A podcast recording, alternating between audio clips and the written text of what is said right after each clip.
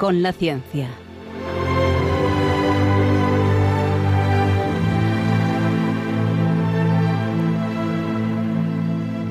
Dirigido por Javier Ángel Ramírez.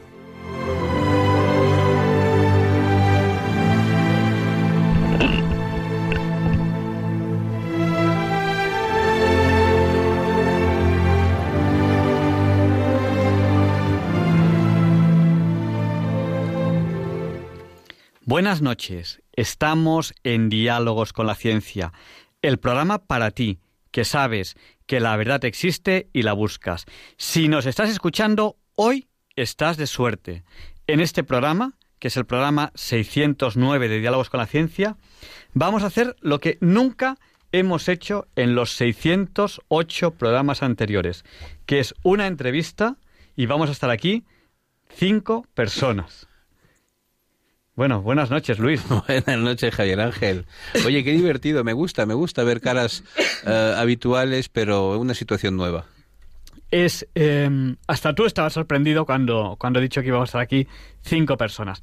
Tenemos, y vamos a empezar ya enseguida la entrevista, tenemos al doctor Antonio Cubillo. Em, bueno, buenas noches, doctor. Buenas noches, Javier Ángel, ¿cómo estás? Bien, eh, le vamos a mantener un momentín a la escucha porque va a hacer una introducción a esta entrevista Luis Antequera, que también está aquí a la espera. Buenas noches, Luis. Buenas noches, Javier Ángel, buenas noches, Luis, buenas noches a todos nuestros oyentes y también a los que nos acompañan en esta mesa hoy. Y eh, junto con el doctor Antonio Cubillo estará también el doctor eh, Jesús Poveda. Eh, buenas noches, Jesús. Muy buenas noches, ¿qué tal? ¿Cómo estáis? Encantado de nuevo bueno, de pues, estar en la radio.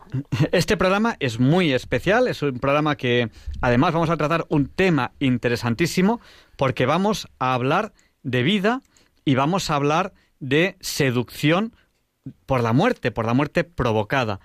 Eh, Luis Antequera nos va a hacer una introducción con un libro muy famoso sobre este tema de vida o muerte que se llama Seducidos por la muerte. Pero antes de esa introducción vamos a poner la entrevista que ponemos todos los días, eh, bueno, todas las semanas para la entrevista.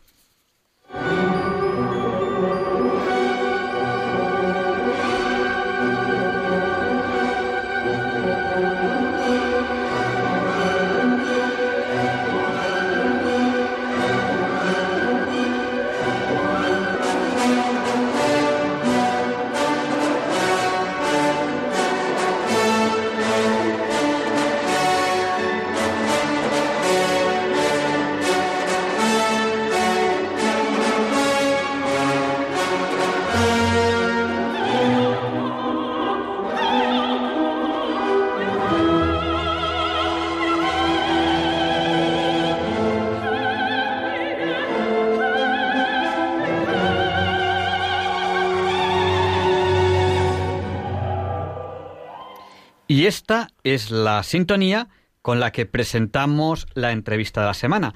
Hoy queremos hablar de vida o muerte, un tema muy del día a día. Y queremos empezar eh, con un comentario sobre este interesantísimo libro que se lo recomiendo a todos ustedes.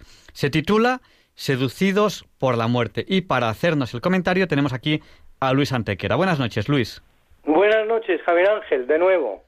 Bueno, pues cuéntanos, ¿de qué va este libro? ¿Cuál es la historia del libro? ¿En qué contexto se escribe?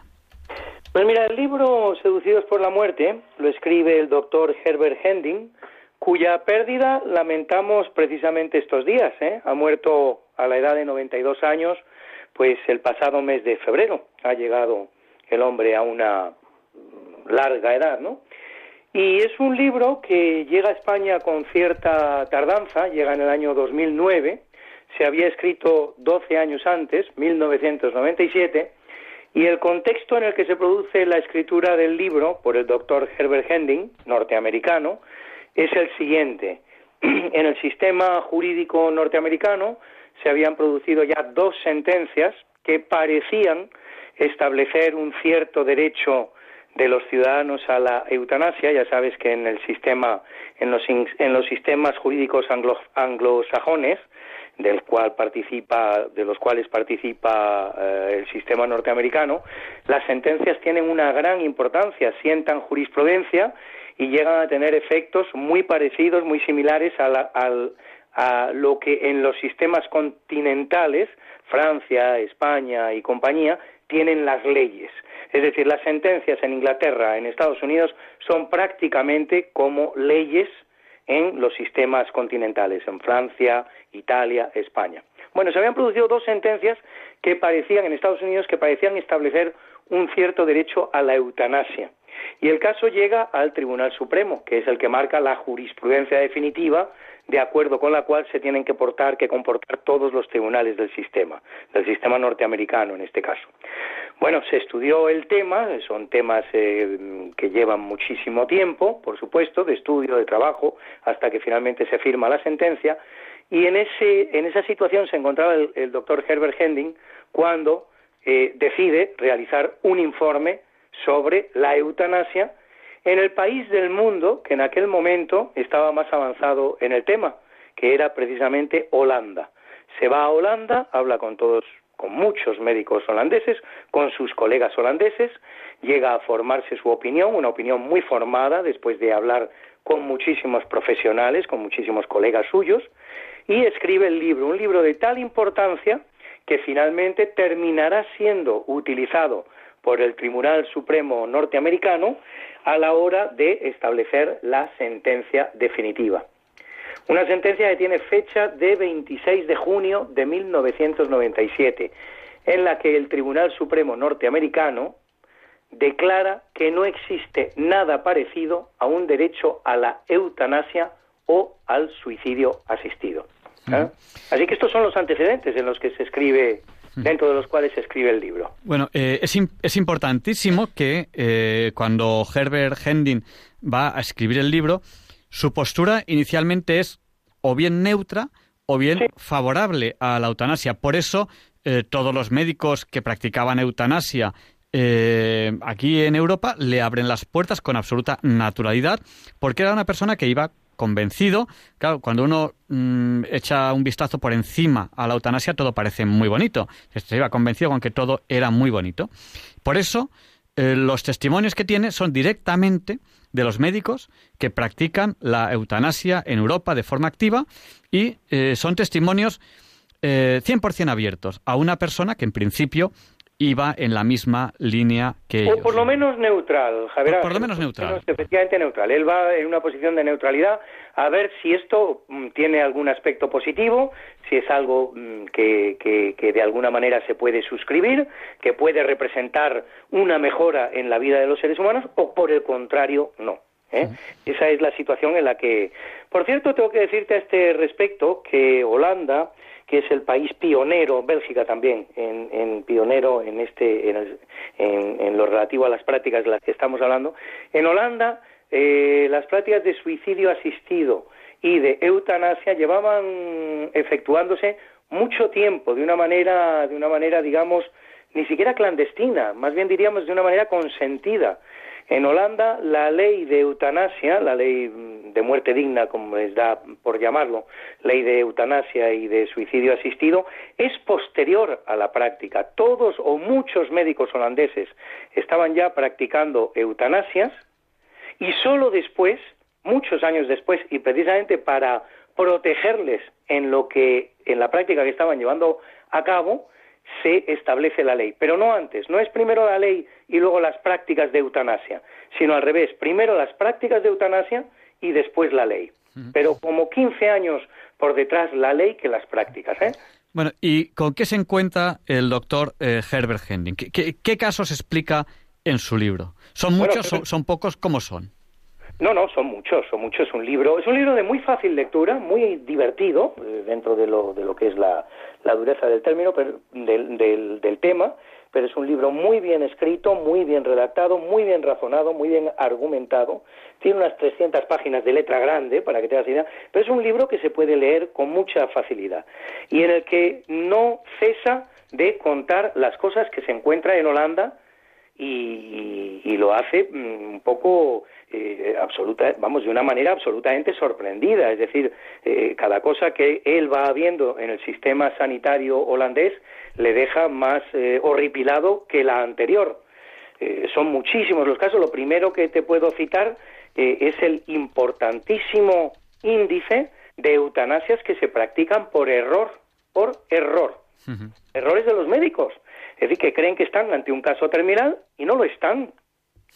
Luego él cita también, por supuesto, eh, cómo el consentimiento del enfermo no está suficientemente avalado, no es suficientemente sólido. Eh, los enfermos llegan a la eutanasia, pues en unos casos por miedo a unos sufrimientos que creen que van a sufrir, pero que no tienen por qué sufrir. Llegan a la eutanasia también un poco invitados por el ambiente, invitados por la sociedad, invitados por su propia familia, que en unos casos eh, se asusta ante la eventualidad de tener que cuidar de esos enfermos, en otros casos otros familiares que son incluso más eh, malos o más perversos, pues ven las inmensas posibilidades que se abren eh, ante la desaparición del supuesto ser querido, es decir, todo esto queda muy bien reflejado en el libro de Herbert Hending, pero es que mm, no se detiene en generalidades o en porcentajes o, en estadísticas, va citando casos uno por uno que él ha vivido que él ha vivido o que él ha comentado con médicos que los han llevado a la práctica. Bueno, hay un caso bien famoso que yo creo que tú has citado mucho en el, en el programa, y que yo había oído, del que yo había oído hablar muchísimas veces y hasta que no leí el libro de Herbert Hending no me di cuenta de cuál era la fuente. Es el famoso caso de la monja que no quería ser eutanasiada y un médico decide que sí, que la eutanasia, porque es lo bueno para ella. Y entonces el doctor Herding, eh, Herbert Hending, en su libro, se pregunta, le dice, le dice al médico que la eutanasió, le dice, pero bueno, ¿y tú te, te preguntaste por el derecho de esta monja a morir con sufrimiento? Le pregunta sí, que, el sufrimiento era innecesario, porque otra de las cosas que ocurre y sobre las que él llama mucho la atención Herbert Hending en su libro es que eh, la eutanasia es más barata que los cuidados paliativos. Y en Holanda existen muy pocos eh, sistemas eh, paliativos en el sistema sanitario, o sea, métodos paliativos en el sistema sanitario, muy pocas unidades paliativas en el sistema sanitario. Entonces, finalmente es una práctica que económicamente resulta muy barata y, muy, muy rentable. Eh, sustituye de alguna manera a los cuidados paliativos. Bueno, pues el doctor Hendel le preguntaba a su colega, dice, bueno, ¿y tú te has preguntado si no le ibais a aplicar eh, sistemas paliativos porque los habéis trabajado muy poco y no los conocéis porque estáis practicando la eutanasia, ¿tú te has preguntado por el derecho de la monja a morir sufriendo? ¿Por qué le has privado de ese derecho que ella podía tener? Este es uno de los casos, pero no, no es el único. Hay un caso muy llamativo de un médico que después de haber practicado miles de eutanasias, miles de eutanasias, le llega finalmente el caso, eh, le llega la situación de ser él el que tiene que ser eutanasiado, de acuerdo con sus propios criterios. Había llegado a una situación ya terminal o cuasi terminal, en la que él a sus pacientes les aplicaba la eutanasia. Y entonces se da cuenta de que, claro, que ahora se la van a aplicar a él, con sus mismos criterios. Y se revela con uñas y dientes. No quiere ser eutanasiado. Para él, no lo quiere. Claro. Lo que quiso para miles de pacientes ya le parece que es menos interesante para él. Otra de las cosas sobre las que llama la atención Herbert Hending en su libro es que nada menos que la cuarta parte de los médicos holandeses reconocen haber practicado eutanasias clandestinas contra la voluntad del paciente. En un momento en que la eutanasia ni siquiera era legal todavía en Holanda, una cuarta parte de los médicos reconoce, a eso añade los que no lo reconocen pero lo han hecho, haber practicado eutanasias contra la voluntad del paciente. Es una cosa absolutamente increíble. Cita también el caso en 1993 de un tribunal que holandés que absuelve a un psiquiatra que ayuda a suicidarse a una persona que estaba completamente sana, solo estaba deprimida. Y quiso quería morir, quería que le fuera practicado un suicidio asistido. Y el médico es juzgado y es hallado inocente por por el por el tribunal que lo juzga. En fin, estos son algunos de los de los casos que te puedo contar. Hay muchísimos más, hay decenas de casos en el libro de Herbert o, el caso de que eh, le eutanasian por algún tipo de interés del hospital, que al hospital le viene bien que ese, que ese enfermo muera. Sí, sí. Eh, hay un caso que cita el propio Herbert de un médico que le reconoce y dice, no, lo eutanasié porque necesitaba la cama. Así de sencillo, pero bueno, necesitabas la cama para qué, por otro lado, para qué. Es decir, ¿qué es esto de necesitar una cama? ¿Es un negocio el sistema sanitario? que necesitaba la cama y lo eutanasió? Claro, e, e, el que iba a ocupar la cama, pues eh, tampoco estaba exento de, de, que a él le, fue, le fuera aplicada la eutanasia, ¿no? Porque de la misma manera que se eutanasió al que lo ocupó antes que él, pues el que venía ahora, no se sabe si cinco o diez días después también lo sería. Pues con esta introducción, Luis, te, dejamos tranquilo hasta, hasta que luego entrarás en el, en el día cualquiera. Hacemos la introducción a este interesantísimo tema. Yo creo que este es un programa muy especial. Nunca hemos hecho una, una entrevista con, con, tantas personas aquí ahora, mismo en, en, directo. Tenemos, yo creo que, eh, una introducción perfecta a lo que es la vida y la seducción de la muerte provocada a otro. ¿Cómo, cómo seduce eso de, de, matar al otro, de matar al que, al que nos molesta? Seducidos por la muerte del médico norteamericano Herbert Hending. Un libro que les recomendamos, sobre todo por una cosa muy, muy importante. Este, este doctor se dio cuenta de que el tema de la eutanasia suena fenomenal, oye, qué buena pinta tiene esto, y cuando uno investiga la realidad, se encuentra con falta de consentimiento, casos de eutanasia aplicados por error, una cuarta parte de eutanasias sin consentimiento reconocida y las que no están reconocidas, se encuentra con eutanasia por intereses del hospital, intereses del médico, intereses de la familia, eh, se encuentran con eutanasias practicadas expresamente contra gente que de ninguna manera quiere la eutanasia. O sea, cosas impresionantes. O sea, yo, yo creo que debiéramos, Javier Ángel, dejar de hablar de la palabra eutanasia, que es una palabra muy bonita en que está la idea de lo bueno, ¿no? De eut. No, tenemos que hablar del asesinato, de, la, de, de, matar gente. Es decir, de lo que se trata es la ley para matar. Se trata de matar gente. Mm. Entonces, yo cuando era más joven e inocente pensaba que cuando llegáramos a la edad de la jubilación, a los 70 años, nos habrían inoculado a todos un, un virus para que no tuviéramos que cobrar pensiones, ¿no? que nos salieran cánceres y tal, y nos moríamos a los 71 y nada, éramos el mejor negocio posible para la administración y para las compañías de seguros. Pero luego me di cuenta de lo tonto que soy, de lo limitado que soy. Son tan perversos estos que nos quieren matar, estos que nos quieren matar, son tan perversos que igual que han convencido a madres de cortar a cachos a sus hijos, ¿cómo no van a convencer a la gente que somos normales y que somos influenciables y vulnerables, ¿cómo no nos van a convencer de que sobramos? ¿De que muertos estamos mejor? Pues vamos a, dar paso ya al doctor Antonio Cubillo, eh, que trabaja en cuidados paliativos, y al doctor Jesús Poveda, que es psiquiatra y que es eh, presidente de, de, Provida y tiene mucho que decir sobre, sobre este tema. ¿Por dónde empezamos? Eh, quizá por Antonio Cubillo. Buenas noches, doctor. Buenas noches. Bueno, pues, no, sé si hemos introducido bien el tema, no sé si, le ha parecido interesante esta forma de, introducirlo con este libro de Seducidos por la Muerte. Usted que trabaja día a día en cuidados paliativos. Hicimos una entrevista hace, hace poco menos de un mes donde nos decían la tremenda cifra de que aproximadamente la mitad de los pacientes españoles que necesitan cuidados paliativos no tienen lo que necesitan. Que es más necesaria una, una ley de cuidados paliativos que una ley de eutanasia. Sí, yo como oncólogo médico, pues, pues es tremendo lo que contabais antes, ¿no?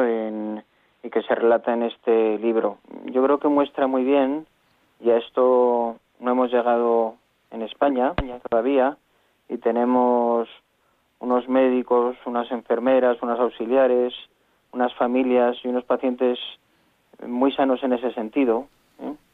Eh, no hemos llegado a esa perversión en el sentido de que en vez de la medicina como la hemos entendido siempre y como la entendían nuestros abuelos, es curar pocas veces, aliviar casi siempre y, consolar siempre, pues sea algo que se tergiversa y, como se decía antes, mm, se convierte en una ciencia para matar a alguien. De hecho, una cosa que yo no entiendo nunca es por qué al personal sanitario se nos intenta de alguna manera envolver en este tema cuando para matar a una persona mm, no hace falta personal sanitario en absoluto. Eh, lo puede hacer cualquier persona no sanitaria. ¿eh? Sin embargo, continuamente se está intentando envolver al, personal sanitario en, en, este tema. El personal sanitario hace falta profesionales bien formados, como tú bien decías antes, para cuidar a los pacientes, ofrecerles los mejores tratamientos, tanto activos como de soporte desde el principio. Para eso sí hace falta profesionales sanitarios, para lo otro no hacen absolutamente ninguna falta. Ahí precisamente yo creo que el libro de Seducidos por la muerte, que es como, como se traduce, la traducción que se hizo de, del título de este libro, es, es lo que el núcleo de, del libro, ¿no? Cómo se, puede generar un ambiente donde uno queda seducido por la eutanasia, por así decirlo, ¿no? Y, y de hecho, bueno, durante esta campaña electoral, pues hemos, hemos visto cómo de pronto ha salido a, la actualidad un caso como muy elaborado, que parecía que estaba todo como muy previsto, para mostrar solamente un lado, ¿no? Porque claro, lo perverso precisamente de la eutanasia es lo que acaba de, señalar el, el doctor Cubillo, que es que si un hombre tiene derecho a que le eutanasien, los médicos tenemos obligación a practicar esa eutanasia. Eso es la perversión. Cuando realmente los médicos tenemos eh, derecho y deber para para consolar, cuidar y, tratar, ¿no? Y, siempre acompañar, ¿no? No, no traicionar ese principio. Luis, si me permitís que esta seducción, eh, como la define el libro, se introduce, se introduce en los profesionales sanitarios a través de una mentalidad que hoy en día pues entra muy bien porque porque está digamos muy metida en cada uno de nosotros que es este tema del eh, individualismo, o llamarlo de alguna manera, una autonomía individual absolutamente desatada de, cada uno de nosotros. Es un poco la concepción de nuestra vida como algo completamente encapsulado, ¿eh? como si fuéramos seres autónomos que vivimos solos y como si no existiera eh, pues un entretejimiento de unas vidas con otras y la necesidad de una justicia social en que un ser humano tiene que defender y respetar la dignidad de otro a través de esa mentalidad individualista, yo creo que es como se seduce, digamos, a muchas personas y también a todos los profesionales sanitarios que acaban convencidos de que la autonomía de una persona para decidir sobre su vida o su muerte necesariamente tiene que ser absoluta, cuando no lo es para nada. Nuestras vidas están entretejidas y tenemos que defender nuestra dignidad eh, de, unos a otros. Y yo creo que esto es una de las de las claves más grandes del tema. No sé si si Jesús que está también con nosotros o mm, comparto comparto absolutamente no es una una visión muy individualista y muy también como señalaba eh, con muchísima lucidez Benedicto XVI para muchos casos como cuando se piensa que el fin justifica los medios no porque en el fondo la eutanasia lo que pretende es como acabar con el con, el sufrimiento de una persona, ¿no? Eh, por encima de, cualquier otra medida, ¿no? Y, por eso, pues en el caso que se recoge en el libro de, de Seducidos por la Muerte, ¿no? De, esta religiosa que a lo mejor lo que quería era ofrecer ese sufrimiento, ¿no? Pues no, no, no, es que con la eutanasia no hay posibilidad de ofrecer sufrimiento porque se elimina la vida para evitar el, el sufrimiento, ¿no? Entonces es como una como un sentido de la desproporción, ¿no? O sea, parece que, que en una sociedad buenista e individualista, pues evidentemente no cabe el, el querer ofrecer el sufrimiento o el querer ofrecer una situación de dificultad, ¿no? Sino que se anestesia hasta hasta hasta no permitirla, hasta la pérdida de conciencia social e incluso se seduce para que las personas que no lo habían pensado acaben un poco practicándolo. Ese cierto paralelismo del que se hablaba antes con el tema del aborto, pues también es así, ¿no? O sea, vas anestesiando, vas anestesiando y mucha gente se plantea el aborto que, que es que no hay más remedio que abortar, ¿no? Pues con esto llegaría a pasar un poco lo mismo, ¿no? No hay más remedio que practicar la eutanasia, ¿no? Aunque luego también están todas las, las noticias que se van viendo de, situaciones que parecen irreversibles, que son reversibles, y luego también esto que señala el libro, que a mí fue lo que verdaderamente más me llamó la atención, ¿no? Como los países como Holanda o Bélgica, al surgir la, la eutanasia como surge, pues acaba disminuyendo claramente el ámbito del cuidado paliativo, el ámbito de la investigación, el ámbito del cuidado un poco más allá de la del sentido estrictamente como organicista, ¿no? O sea, el, el ser humano que sufre no solamente es una célula deteriorada, es un ser humano con un sentido, ¿no? O, un, o una falta de sentido, pero que siempre el ser humano busca un sentido a lo que le está pasando, ¿no? Y una pregunta que yo quería hacer a, los dos, en concreto Jesús Poveda eh, es doctor doctor psiquiatra, si, si no me equivoco, o psicólogo, ¿no? bueno, profesor, profesor de psiquiatría en la Universidad Autónoma, sí. ¿Por qué, ¿Por qué es un tema la muerte, eh, con la muerte provocada, pues podemos hablar, por ejemplo, de aborto o, por ejemplo, de eutanasia, porque es un tema que tan fácilmente nos atrae y nos quedamos en la superficie. Es decir, suena muy bien, suena muy bien eso de derecho a morir dignamente y tal. Claro, eh, ¿qué pasa? ¿Que los que no se eutanasian no mueren dignamente? ¿Por qué, no, por qué, por qué la sociedad eh, cae tan fácil en esto? En otros temas, ¿no? ¿Por qué cae tan fácil en esto? Sí, sin profundizar. yo, creo que es una es como una solución muy fácil a un problema complejo, ¿no? Por otro lado, la, la barrera de la muerte es una de las mm, pocas barreras, entre comillas, pero sí que de las pocas barreras que, que todavía científicamente no se tienen como controladas, ¿no? Entonces, eh, entonces lo que se hace es como disponer de ella, ¿no? O sea, yo creo que es uno de los grandes retos el, el tema de la muerte, ¿no? del ser humano como, como, una, como una limitación, ¿no? Por otro lado, la muerte también te enfrenta a que la vida te es dada y, y como es uno de los argumentos que utiliza la gente parte de la eutanasia, ¿no? Ya que no he podido elegir cuando eh, he nacido, por lo menos voy a elegir cuándo voy a morir, ¿no?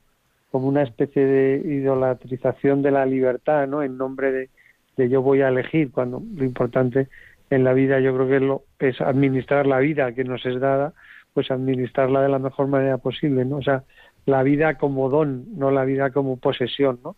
Es quizás en el fondo eh, el tema como antropológico, ¿no? Entonces, eh, como vivimos en una sociedad donde eh, las cosas se consumen, se usan y se tiran, pues la vida también se consuma, se usa y, y se tira. En vez de hacer lo que hay que hacer con las cosas, que es como administrarlas de la mejor manera posible. Estamos en Diálogos con la Ciencia, en Radio María.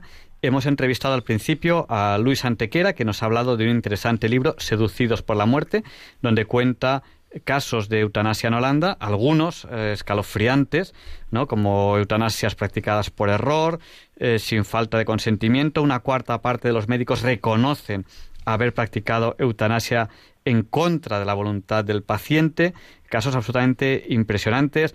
Eh, por, necesidades del hospital, porque necesita una cama, mata al paciente, o de la familia porque quiere algún tipo de, beneficio, mata al familiar. Cosas impresionantes de la cruda realidad de la eutanasia. Tenemos ahora aquí en directo en la entrevista al doctor Antonio Cubillo, eh, que trabaja en cuidados paliativos, y, al doctor Jesús Poveda, eh, que además es presidente de, de Provida. Con ellos estamos hablando de vida, eh, eutanasia, aborto, etcétera.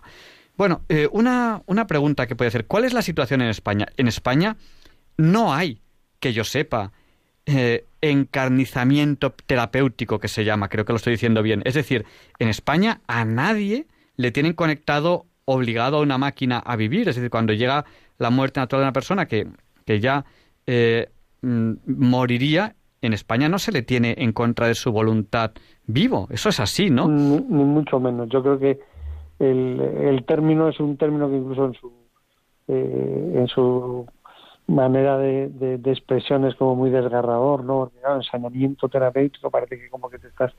Eh, yo creo que es más un tema de una, una concepción, que es cuando a veces se utiliza a los pacientes en nombre de la ciencia o en nombre de la investigación para seguir investigando y, y no en beneficio del paciente, ¿no? Yo creo que que en España no se practica la, el ensañamiento terapéutico, ni mucho menos, pero es una especie como esos casos límites que pasaban con el tema de, del aborto, ¿no? Que se coge el caso límite extremo, tal, entonces eh, en estas situaciones y tal, entonces al final acabas justificando, ¿no?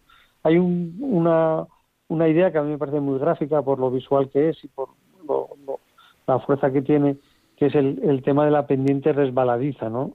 Que se aplica a la eutanasia cuando se dice que si se empieza a ceder en una serie de casos, al final acabas como entrando en una especie de barra libre de eutanasia, ¿no?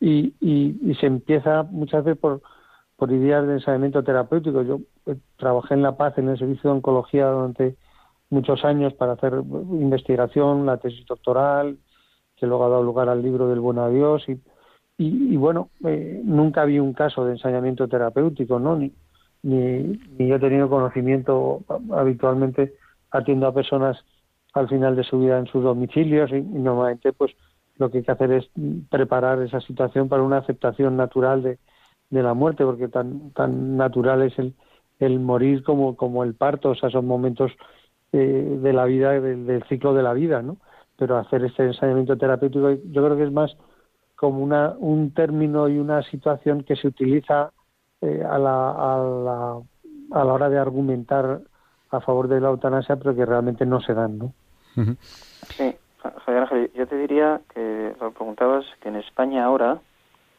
eh, prácticamente te diría que el 90% de los profesionales sanitarios, no solo médicos, sino, como te decía antes, enfermeras, auxiliares, eh, en algún momento de su formación, en algún momento de su formación, porque en los últimos 20 años se ha hecho un esfuerzo muy importante en España por una formación en cuidados de soporte, cuidados paliativos, no es que, digamos, todos los profesionales sanitarios sean unos super expertos, pero cada uno en su especialidad. Yo como oncólogo médico, pero también neurólogos, rehabilitadores y muchas especialidades, en algún momento han tenido contacto con formación en cuidados paliativos, tanto técnica como ética. Y por eso ahora la medicina en España eh, es tan buena y tan sana, ¿eh? porque a la persona se le considera como, como un bien Quería volver, si me lo permites, también a lo que preguntabas antes, en el sentido este de, del vocabulario, ¿eh? porque se habla muchísimo hoy en día de, muerte digna. Yo creo que es una pequeña manipulación, porque, porque la digna es la persona, y la es siempre, en cualquier momento de, de su vida, ¿no? En, en, ese sentido, que es una muerte digna? O sea, lo que es digna es la persona. Si empezamos a hablar de muerte digna, pues es una corrompemos el vocabulario. Y un ejemplo que a mí me ayuda a entender este tema y que se lo comento mucho a, los alumnos, en este sentido que, comentábamos antes de la autonomía, es por ejemplo un ejemplo de, que yo te dijera a ti ¿eh? que, que, lo he pensado muy bien, que además lo he puesto por escrito, he ido a un notario y que lo he firmado y que quiero a partir de mañana eh, firmar contigo un contrato de esclavitud y yo ser tu esclavo. ¿eh? Y lo he pensado bien y quiero hacerlo de verdad. Claro, como la esclavitud todo el mundo entiende que es una cosa que no es buena, eh, pues cualquier persona me diría, no, eh, lo siento mucho, no puedo aceptar ese, ese contrato, ¿no? Yo creo que esto ayuda mucho a entender lo que es la, la manipulación que hace este tema de, de del que una persona pueda pedir a otra que le, que le mate, ¿no? Pues es que no me lo puede pedir, lo siento mucho, tengo que proteger tu, tu dignidad. Es un poco este tema que se ha introducido también, eh, que confundir un deseo con un derecho. Un deseo no es un derecho. Yo puedo tener, puedo desear subir al Everest, pero no tengo derecho a que me suban. Yo creo que esto es importante distinguirlo también. Además, eh, bien dicho así, derecho a que me suban. O sea, que es algo es algo, algo interesantísimo. Eh, muy, interesante este libro también que del que nos ha hablado el doctor Jesús Poveda, El buen adiós. Entrevistamos hace muy poco a, una doctora en cuidados paliativos y nos contaba pues que los, eh, ese momento de la vida puede ser muy enriquecedor.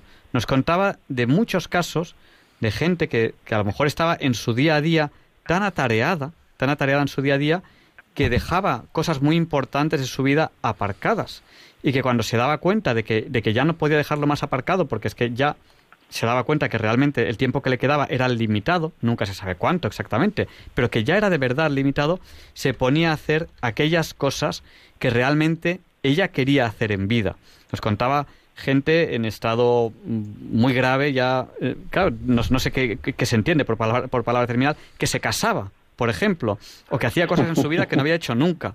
Eh, ¿Han vivido el doctor Jesús Poveda o el doctor Antonio Cuyo casos así, de gente que dice, bueno, eh, hay que aprovechar esta etapa y la voy a aprovechar para hacer esto que no he hecho nunca antes y que, y que siempre he querido hacer? No sé si han vivido algún caso, alguno que quieran comentarnos. Hombre, a, mí me gusta mucho y utilizo mucho el famoso vídeo este de Steve Jobs de su discurso en, en Stanford, ¿no? Cuando a él le diagnostican un, un tumor pancreático, ¿no? Y dice, bueno, pues entonces eh, tengo que aprovechar eh, cada día de mi vida como, fue, como si fuera el último, ¿no?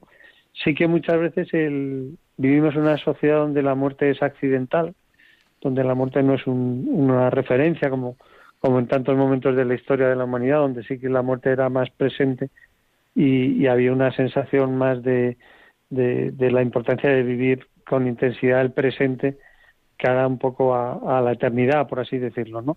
Entonces, como ahora vivimos en una sociedad muy, en ese aspecto muy epidérmica o muy superficial, vivimos como si nunca fuéramos a morir y, entonces se intenta ocultar la muerte, ¿no? Yo digo mucho que en el mundo occidental la muerte es accidental, ¿no? O sea, eh, me acuerdo que cuando estuve eh, investigando para escribir el libro este, pues leía todo lo relacionado con temas de la muerte y llegué a leer incluso una esquela donde ponía el nombre de una señora y debajo ponía a la que le sorprendió la muerte a los 92 años, ¿no? No digo yo que la muerte no te sorprenda, ¿no? Pero ya a los 92 años a lo mejor hay que estar más preparado, ¿no? Entonces sí que vivimos en una sociedad donde la muerte es muy accidental y, y cuando muchas veces los médicos o, los familiares o, la persona asignada por, por la mayor conveniencia, ¿no?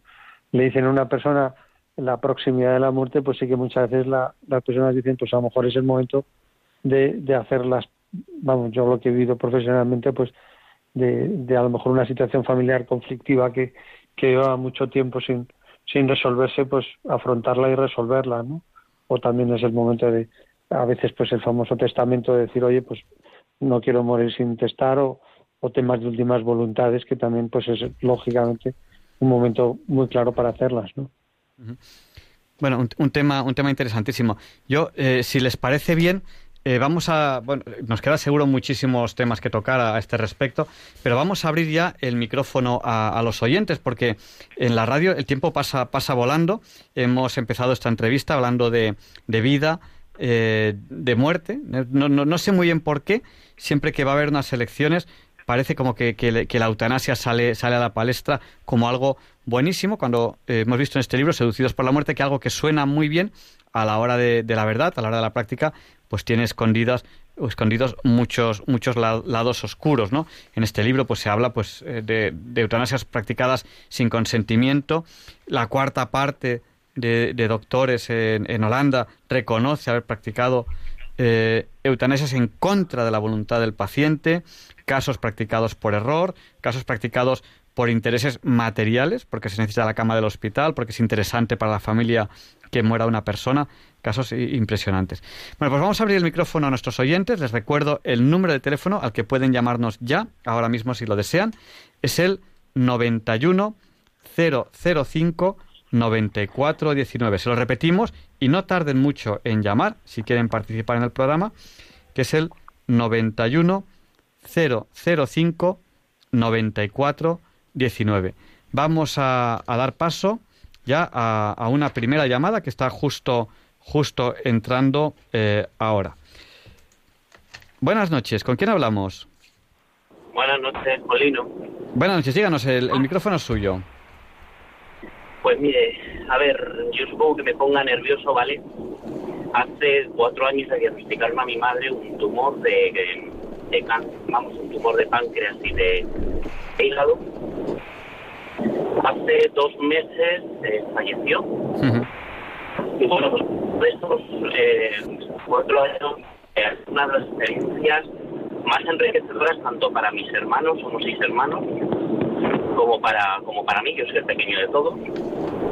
Lo primero, somos, a ver, nosotros tenemos una eh, creencia, pues bueno, somos muy creyentes, y lo primero que hicimos fue, eh, me planté frente a Dios y, y bueno, le pedí que, bueno, que si era el momento y mi madre ya había cumplido su misión en esta vida, que se la llevara solamente si me permitía era hacer un trato con él y era el que se la llevara sin sufrir.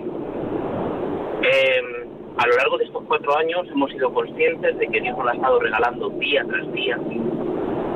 Eh, mi madre ha, estado, se puede decir sin su, ha tenido un, sufrimiento psicológico porque al final es un, bueno, pues se tiene que ir y no quiere irse al final, ¿vale? O sea, no quiere, no quiere dejar a su marido, no quiere dejar a sus hijos, pero dolor físico, gracias a Dios, no ha tenido nada. Ella ha terminado sus días con un parche equivalente a 37,5 de, morfina, o sea, prácticamente nada. Y recuerdo que cuando ya en oncología ya no podían hacer nada, eh, me llamaron por teléfono los de, claro, nos pasaron con los de paliativos, que desde luego chapó, chapó por, por ese servicio.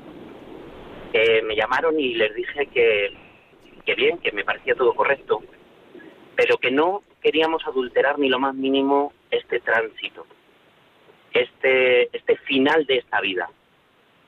Respetaron la decisión y mi madre ha sido una experiencia, o sea, una experiencia enriquecedora al máximo. Eh, sí, no, le, le, tenemos que pedir, por favor, que, que, sea ya muy breve, porque tenemos ahora mismo la centralita pues colapsada eso, de eh, llamadas. Para todo, pues para todo eh, aquel que, que, se encuentre en esta situación, de verdad, que aunque sea una, quizás suene mal lo que vaya a decir, pero que, que disfruten, disfruten de, de, esta, de esta enfermedad de estos últimos días, porque día a día ese enfermo, eh, me da igual que sea de cáncer o sea de, sea de lo que sea, eh, enriquecedora al máximo, sobre todo para cuando ellos ya no están. Pues, Dan una lección de vida, una lección de enfermedad y una lección de vida después de la vida. Pues much muchísimas gracias. Vamos dando paso a las siguientes llamadas, que ahora mismo tenemos la, la centralita colapsada. Yo solo bueno. puntualizar una, una cosa que es eh, la importancia de involucrar a la familia en el proceso del cuidado del paciente, que lo ha hecho muy bien este hombre cuando ha relatado el, la atención de su madre, ¿no? Uh -huh. Pues hemos, hemos, estado, hemos estado todos y además es que eh, dedicados a un cuerpo y alma y no nos pesa. Y luego sí que es cierto que muchas veces ya rápidamente nos dicen o siempre hemos oído, no, pues si es que luego cuando ellos ya no están es que te queda un, una sensación de paz y de tranquilidad, pero realmente cuando lo vives es cuando te das cuenta que eres capaz hasta de sonreír acordándote de esos últimos momentos de, de, vida con ella. Vamos a seguir dando paso a, a los oyentes, que tenemos la centralita con la y les vamos a pedir que, por favor, que sean lo más breve que puedan. Eh, el favor. Sí, buenas noches, Clara. Hola, buenas noches. Simplemente es una opinión, no me sé explicar muy bien, pero bueno, le digo, eh, por ejemplo, una persona que está ya mal, y, y, está viendo a los hijos, oye, pues por no darles el trabajo, porque el, trabajo tiene que, o sea, porque tienen que trabajar y porque no te tengan eh, que atender y eso, que lo pidas. Yo, a veces yo no me sé explicar lo que yo quiero decir. Y luego los hijos también que digan, oh, pues vaya pesadez, que tengamos que, y tenemos que trabajar y tenemos que ganarnos la vida nosotros. Y ella ya al fin y al cabo lo ha vivido. Vale, venga, ya les corto. Gra gracias, Clara. Sí, pues, para que haya tiempo para otros. Venga, muchas gracias. Muchas gracias. Sí, lo que, lo que usted quiere decir, entiendo yo, es pues que a veces eh, en el ambiente de la eutanasia uno se siente culpable si no la pide y las familiares como que le empujan, ¿no? Eso es un poco lo que lo que decir. Sí. sí, sí, venga, Alex, ya les corto. Que Gracias. No, no dejo paso a nadie. Yo creo que lo que han descrito desde perspectivas distintas muy bien, tanto Lino como Clara, es que una de las cosas más importantes para, para un enfermo es tener gente al lado, gente al lado, familia, amigos, que le animen, que le animen, ¿eh? Porque una de las maldades tremendas que introducen esta, estas leyes de, de, eutanasia, de matar a una persona, es que ponen una carga ¿eh? sobre los hombros de los pacientes tremenda, ¿eh? porque pasan a tener que justificarse, ¿eh? en vez de tener gente al lado que, que le quiera y que le apoye y que le anime, tienen que justificarse el por qué quieren seguir viviendo. ¿eh? Y les echa una carga sobre los hombros tremenda y eso hay que, que evitarlo al 100%. Uh -huh. Sí, hay el, todo el tema de la socialización que acabas de señalar a mí me parece que es clave, ¿no? Es un momento de, de cuidado y de, de, enriquecer en la medida de lo posible el, el, contexto, ¿no? Por eso los equipos de paliativos eh, son el área médico con enfermeras, auxiliares, el paciente propiamente y la familia, porque la familia que juega un papel verdaderamente ansiolítico y, trascendente en ese momento, ¿no? Pues muchas gracias. Vamos a, dar paso a, Julia. Eh, buenas noches, Julia. Díganos, el micrófono suyo. Le voy a pedir brevedad, si puede ser. Sí, sí. Buenas noches. yo solamente quería decirles sobre la palabra esta de la muerte digna. Me parece una falacia, lógicamente que lo utilizan así, porque realmente no es la dignidad que buscan en la muerte sino que muchas personas, lo digo por conocidas y todo esto, que más que buscan es que no quieren seguir viviendo si no pueden vivir dignamente según sus parámetros. Su parámetro es su autonomía. Entonces son personas a lo mejor que no tienen familia, que son solteras o lo que sea, y entonces cuando consideran que ya no pueden vivir por ellas mismas, entonces quieren eutanasia. Pero no para morir dignamente, sino para no, no, para no seguir viviendo si, en lo que ellas consideran que no es digno. Entonces, mi problema fundamental es con gente eh, que no tiene creencias religiosas ni nada, los argumentos que tú le das a una persona cuando te dicen, bueno, si yo quiero morir es mi derecho a morir porque no hago mal a nadie. ¿No? en el relativismo que vivimos actualmente. Entonces, como es un tema que tengo muy alrededor, pues me gustaría que mm, dieran un poco de luz en este aspecto. Julia, y, una, una, pregunta que yo le quería hacer. ¿No, ¿No, cree a lo mejor que en esos casos está fallando la sociedad? Es decir... Eh, Totalmente. Claro. Pero es que no lo ven. Claro. Es que no lo ven. El problema es que no lo ven. O sea, el problema es eh, no se fijan en lo que pueden recibir porque como viven actualmente mm, autosuficientes, o sea, con amigos o lo que sea, pero en el momento que ellas no se puedan valer por sí mismas mm, y tengan algún problema o, enfermedad que ya no puedan salir de ello, pues prefieren irse. Pero yo creo que es más por el tema de estar solo que lo que venimos siempre diciendo, ¿no? Vamos, que los problemas fundamentales es eh, la falta, a lo mejor incluso lo que estaban comentando, que incluso teniendo familiares no se quieren ocupar de ellos. Que no ven, eh, como ha dicho otro que ha participado, no ven las ventajas, que yo misma las he experimentado, las ventajas o lo, fructífero que es el dolor y el acompañamiento a un familiar en sus últimos momentos, momentos. O sea, que Dios te va dando eso. Pero eso lo vemos cuando lo experimentas y cuando tienes una fe previa. Pues Pero cuando no tienes nada de eso, es lo que me gustaría simplemente eh, iluminar, porque muchas veces no tengo los argumentos, o sea, no sé, todavía no he formado el pensamiento, mm, aunque me están ya dando muchas claves y libros y todo, pero sí que es un poco prepararse para ver cómo se puede eh, atajar esta forma de pensar, actuar, que tiene, vamos, que viene de lejos, o sea, que no es una cosa que por dos palabras los puedas convencer, porque claro, es una forma de pensar y de encarar la vida y de todo que es muy difícil cambiar, ¿no? Pues Julia, le, respondemos ahora, por las ondas. Vale, muchas gracias. ¿eh? eh yo diría ahí, lo que hay de fondo, yo diría dos cuestiones.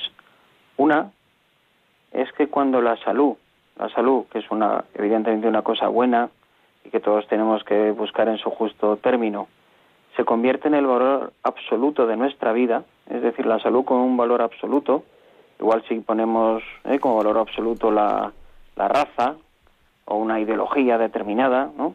Pues cuando eso es el valor absoluto que nos lo transmiten mucho, esto se transmite mucho en la sociedad, cuando no tenemos salud, pues de repente hay una frustración tremenda de la persona. Yo diría que algo de fondo eh, es esto, ¿no? Es decir, transmitir que la salud es una cosa buena, pero que no puede ser el valor absoluto de una persona, porque entonces siempre habrá una frustración porque habrá eh, un momento en el que no estemos sanos. Y el otro tema de fondo eh, que expresaba Julia, eh, quizá volviendo otra vez, era el tema de esta frase que ha dicho, pero yo no hago mal a nadie. Efectivamente, si haces mal a alguien porque tu vida no es una autonomía aislada de los demás, sino que tú eres muy importante para muchas personas, entre ellas para mí con la que estás hablando, y si tú no estuvieras en este mundo, pues yo sufriría un daño muy importante y tengo que defender que estés. Es, un poco volver al tema de, digamos, de una autonomía desaforada, desconectada de los, de los demás. Pues muchas gracias. Eh, no sé si, si, el doctor Jesús Poveda quiere comentarnos algo más o damos paso a la llamada. Me ha parecido dos argumentos muy buenos los de Antonio. Vamos a, dar paso a un oyente que creo que nos llama desde Tarragona, puede ser. Buenas, buenas noches. Buenas noches. Sí, díganos, el micrófono es suyo. Le, voy a, pedir brevedad, lo único. Sí, yo solamente quería información porque en palabra eutanasia no comprendo, no comprendo el significado y de dónde proviene. La palabra eutanasia, ¿qué quiere decir? Si ustedes me lo podrían decir. Simplemente eso. Pues, pues muchísimas gracias. Le respondemos ahora mismo por, por, la, por la radio. Vale, gracias. Buenas noches. Bueno, e, etimológicamente, que es como se, se suelen explicar estas cosas, es eu es buena y tanatos es muerte. Entonces, eh, eh yendo al, al origen de la palabra sería buena muerte, ¿no? Pero eh, en, el, en la actualidad, cuando se habla de eutanasia, no se está hablando de la buena muerte, sino de acabar con la vida de una persona para evitarle el sufrimiento. Entonces, aunque la palabra es una bella palabra que habla de morir bien, en el fondo se aplica a acabar con la vida de una persona para que no sufran. Pues muchas gracias. Vamos a, dar paso eh, a Asun. Eh, buenas noches, Asun. Buenas noches, buenas noches. Mire, tiene, que, tiene que apagar la radio porque se oye eco. Ay, perdón, perdón, lo siento. Ya, ya lo apagué. No me daba cuenta. Mire, solo decirles que yo he tenido conmigo a mi suegra, a una tía y a mi madre. Y para mí ha sido una felicidad tenerlas. Muchas gracias. No se ponga, no se ponga usted triste. No, sí, felicidad. Es felicidad porque las recuerdo con mucho cariño a las tres. Y quiero creer que la, la gente que no quiere a sus familias es porque no se lo proponen. Los que quieren matar a las familias no digo yo. Pues, pues muchas yo, yo, creo que claramente estamos eso, en, con una concepción de, de, la, de la vida humana como un don que hay que cuidar, que hay que aprovechar, que hay que eh, estimular, ¿no? Mientras que otras personas lo ven como una especie de condena, ¿no? Condenados a estar vivos para que acabemos con su vida, ¿no? ¿no? Cuando no es una condena, sino que es un don que tenemos que cuidar, ¿no? Le agradezco muchísimo esta esta intervención tan tan de corazón, ¿no? Muchas gracias. Adiós. Bueno, vamos a, dar paso a eh, María Dolores. Eh, buenas noches, María Dolores. Díganos, el, micrófono suyo. Buenas noches, María Dolores. Sí, seré breve. El, el 21 de abril de este mes, que fue domingo, a las 21 horas y 22 de 21 a 22 horas, en el programa del padre Miguel Segura, un grupo de personas de abogadas y de médicas, después de hacer oración, pusieron cómo equilibrar la balanza entre eutanasia y cuidados paliativos. Y el título del manifiesto es, no me obligues a ser Caín. Eso se lee en el boca de ese día, y si no que lo vuelvan a poner, que lo pidan, porque hay un manifiesto, no me obligues a ser Caín, porque donde tú tienes tu respeto y tu vida, yo tengo la mía. Si yo no quiero que me apliquen la eutanasia, que me respeten. Y si un médico no quiere aplicarla, que lo respeten y que no le obliguen a ser Caín. Ese es el título. Pues muchas gracias, María Dolores. Y esa es la información y está precioso para que de boca en boca se diga y se haga un escrito y elevarlo donde sea y luchar. Luchar porque no queremos la eutanasia, no queremos la muerte. Queremos ofrecer nuestros últimos minutos a Dios, que es el que nos ha hecho y al que le debemos la vida. Muchas gracias, María Dolores. Buenas noches. Buenas, noches. Bueno, no, sé si, si, queremos decir algo a este respecto. Bueno, a, mí, eh, eh, con una gran sencillez, pero con una profundidad muy muy grande, ha hablado esta señora de, de la concepción de la vida, ¿no? Si somos administradores o dueños, ¿no?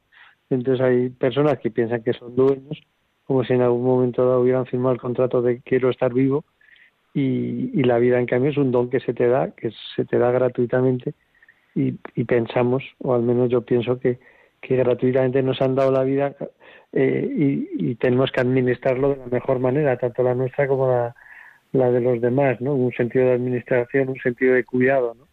No un sentido de posesión ni un sentido de individualismo, ¿no? Como, como hemos visto en algunos casos. Pues muchísimas gracias. Eh, vamos a dar paso a María Nubia. Eh, buenas noches. Hola. Eh, buenas noches. Díganos, sea, breve, por favor, lo único que le pedimos. Vale, primero, primero que todo, felices Pascuas. Felices Pascuas de Resurrección. Sí. yo yo quería saber es, por ejemplo, pues yo en ese eso de la eutanasia, como le llamen, que muerte digna, realmente eso no existe. Para mí eso es eso es matar a la persona, porque realmente somos hijos de Dios, creados con su imagen y semejanza, a la cual solamente el Señor es el único que nos da la vida y Él no la pide. Y, y las personas que están enfermas, escuchen, toda persona que esté enferma, entrégale eso al Señor, porque Él está esperando hacer una gran obra, porque habemos, eh, tenemos que redimirnos para el día que Él venga en su reino. Entonces, eso es lo que el Señor está buscando, que cada persona le entreguemos ese dolor, lo que sea, para Él hacer una gran obra de misericordia. O sea, entonces yo quería saber, ahora el domingo vienen las elecciones. Entonces, ¿qué pasa? Que, por ejemplo, yo, yo, yo soy, siempre he sido ciudadana, ¿no? Y me gusta dar el voto, pero yo estaba esperando que quién será, pues veo cuatro partidos, a la cual o casi cinco. Y quiero y siempre he querido siempre he dado el voto pero en este momento yo yo no yo soy enemiga de, de, los abortos de esta cosa de la eutanasia y quisiera dar el voto pero realmente no sé. Me gustaría que si alguno de ustedes sabe nos pudieran dar un, un poquito como, como una orientación. Ay, María Nubia, lo que nos pide usted. Muchas gracias. Mire, yo, yo lo que sí que le voy a pedir es que usted lo piense bien y en conciencia vaya a votar. Yo soy contrario a recomendar el voto. Eh, yo creo que, en diálogos con la ciencia no deberíamos, no, no, no lo sé. pero yo, yo sé, María Nubia, que, que usted eh, va a votar en conciencia. Yo lo que sí que le recomiendo... Yo le estaba pidiendo al Espíritu Santo, pero no sé. Eh, pues, seguro que el Espíritu Santo le, le, ilumina. ¿Tiene usted internet? No, desafortunadamente no, entré no he entrado a esa línea, porque yo también soy enemiga, fíjese. Pues mire, no, yo le debe decir que, que leyese los programas electorales y, es, que, es que no quiero dar ninguna pista porque me da no sé qué justo antes de las elecciones dar, dar, pistas a, ese respecto. Pues consulten usted. Como ve que es muy sincero y todo, y dije yo, pues de pronto nos dé una pequeña pista pues a los que estamos eh, como desorientados, ¿no? Pues alguien en quien usted confíe, pues algún familiar de mucha confianza, el, el párroco. Eh, los párrocos son gente que en general estudian muy a fondo ah, los, pues temas, los temas sociales. Entonces, la política realmente es un tema social. Entonces, eh, a lo mejor le, le, puede ayudar una persona de, de, su, confianza y que usted sepa que usted sepa que tiene sus mismos, sus mismos pensamientos, porque claro, a lo mejor es su hermano o su primo, pero tiene un pensamiento completamente opuesto al suyo. Y entonces, bueno, pues, pues eh, claro, pues con mucho cariño y mucho amor. Porque hasta ahora los que le he preguntado así más o menos me han dicho no voy a dar el voto. Digo, no hay que dar el voto, porque un voto que no se dé es darle cabida al mal. Pues mire, dígale usted de parte de Diálogos con la Ciencia que le recomendamos a toda España que vaya a votar. Si no, no vale quejarse luego.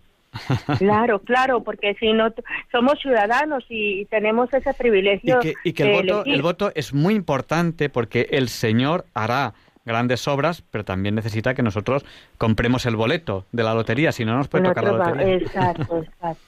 Muchas gracias. Pues muchas gracias. Que Dios y la visa me los bendiga a todos. Muchas gracias, María Nubia. Buenas noches. Buenas noches. Es, una pregunta muy buena. Me encantaría responderle, pero justo antes de las elecciones, mm, de verdad, no, no quisiera yo dar una recomendación de, del voto. Vamos a, dar paso a Pepita. Buenas noches, Pepita. Díganos, el micrófono es suyo. Hola, buenas noches. Mire, yo quería comentar, esta señora que ha llamado, que se ha emocionado porque ha dicho que ha cuidado a su madre, su suegra y su tía. Sí. Bueno, pues que estoy con ella, que la verdad no comprendo cómo pueden pensar que es una carga cuidar a una persona mayor, que las personas mayores transmiten mucho, muchas cosas buenas y es una experiencia muy enriquecedora cuidarlas y estar con ellas en su última etapa. Entonces, y otra cosa que quería decirle, mm, si la sedación muchas veces no es una eutanasia encubierta. Bueno, eh, pues eso le, le, pueden responder los doctores que aquí están. hay que contestar claramente, sí.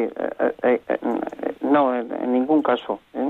La sedación es algo realmente obligatorio en muchas ocasiones para aliviar síntomas refractarios en una persona en una situación de últimos días y es un medio para que esa persona no, no tenga sufrimientos innecesarios.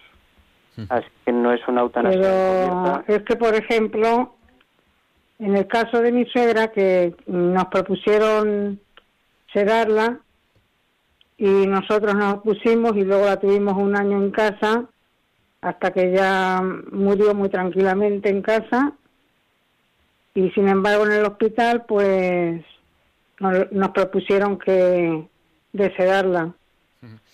Bien, eh, no sería un caso entonces de sedación, ¿no? Exacto, esto no es una sedación, digamos, bien hecha, ¿no? Por eso digo que... Cuando se habla de sedación, como bien está diciendo el doctor Cubillo, es sencillamente para, para evitar sintomatología refractaria, que se llama, ¿no? Y, y no, no hay una intención de acabar con la vida de la persona, sino una intención de acabar con unos síntomas, ¿no? que es la, la diferencia. ¿no? Ahí sí que es cierto que en el tema de la eutanasia eh, importa mucho la intencionalidad, ¿no? Y, y, la intención eutanásica es acabar con la vida de la persona, mientras que la, la intención de, de la sedación es precisamente evitar una serie de síntomas que, que perturban mucho ese final de la vida. Estamos viendo, estamos viendo que le, le hacen una una sedación inducida y al día siguiente o como mucho a los dos días fallecen. Sí, a, lo mejor, a lo mejor es, una, es una eutanasia un poco encubierta, ¿no? Sobre todo a las personas mayores. O sea, eso lo estamos viendo aquí en... No quiero dar nombres. Esto se, se, lo aclara, se aclaran ahora mismo los doctores porque ellos saben perfectamente la diferencia entre, entre una cosa y otra. Antonio, sí. Claro digamos que una sedación bien hecha, por entendernos, es en una persona que sí o sí va a fallecer en las próximas horas o muy, muy pocos días. Y que además de esa situación tiene unos síntomas insoportables para la persona. En ese contexto, la sedación es algo completamente bien hecho y aceptable y bueno.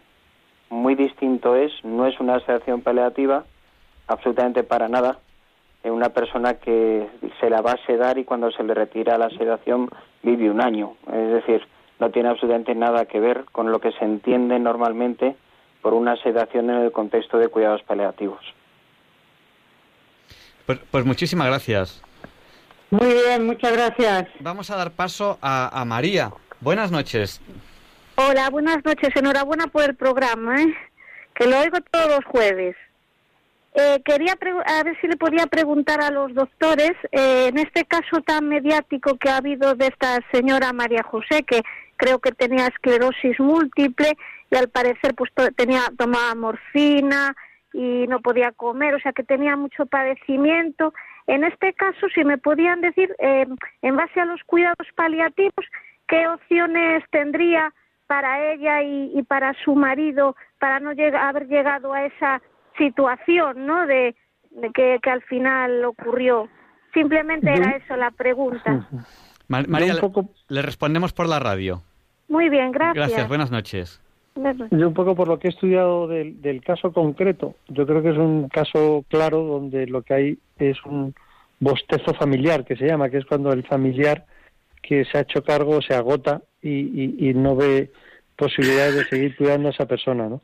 Cuando se ha estudiado el caso más minuciosamente, resulta que esta persona tenía concedida una plaza, una plaza en la en la Comunidad de Madrid para para cuidado eh, y atención, ¿no? Pero pero por una un problema administrativo eso no llegó al, al, al marido de esta mujer, ¿no? Pero sí, hay casos donde evidentemente el cuidado a domicilio ya no es suficiente y hay que ir a un contexto donde se distribuya esa carga y ese peso que a veces conlleva el cuidado de estas personas y en este caso pues eh, estaba haciendo un sobreesfuerzo de esta persona que, que lógicamente hay un momento que el sobreesfuerzo lo puede llevar bien una pequeña temporada, pero luego acaba pasándote una factura, ¿no? Pero desde mi punto de vista es un caso claro donde el cuidador principal queda totalmente desbordado por el cuidado que requiere el paciente, ¿no? Requería una atención eh, hospitalaria, una atención de paliativos que aunque la tenía concedida no se llegó a, a, poner en práctica, ¿no? Interesante comentario.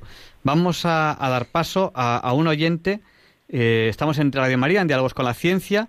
Estamos hablando de, vida y, muerte producida, de, lo que normalmente se llama, se, habla, se llama eutanasia. Al principio de la entrevista, Luis Antequera nos ha hablado de este interesante libro, Seducidos por, por la muerte, en el cual pues se veía eh, cosas que luego les vamos a recordar otra vez. Y ahora mismo estamos con los doctores Antonio Cubillo y Jesús Poveda. Estamos recibiendo llamadas, si ustedes quieren llamar, tienen que ser ya muy breves porque quedan muy poquitos minutos de entrevista. Si quieren llamar, tienen que llamar ahora al 91 005 94 19. Son los últimos minutos ya para recibir llamadas al 91 005 94 19. Y vamos a dar paso a esta llamada que nos llama desde Logroño. Buenas noches, díganos. El micrófono suyo y le voy a pedir brevedad. Buenas noches, eh, don Antonio y don Jesús. Eh, vamos a ver, la vida es de Dios, como nos enseña su palabra. En la vida y en la muerte somos de Dios. Es decir, cuando la vida se ha originado, es de valor divino él es la causa directa del alma, simple e inmortal, e indirectamente del cuerpo a través de nuestros padres, o mejor dicho, y en rigor de la capacidad que Dios ha puesto en el espermatozoide y óvulo de que Él les ha dotado. Luego, luego, en el declinar de la vida, sigue siendo Él el dueño y señor de la misma. No hay ninguna causa que la, que la pueda quitar.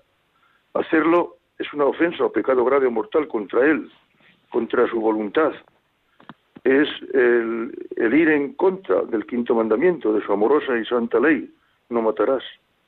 Lo que sí es justo es el poner los medios a nuestro alcance para remediar o disminuir los sufrimientos del enfermo para alargarle lo más posible la vida.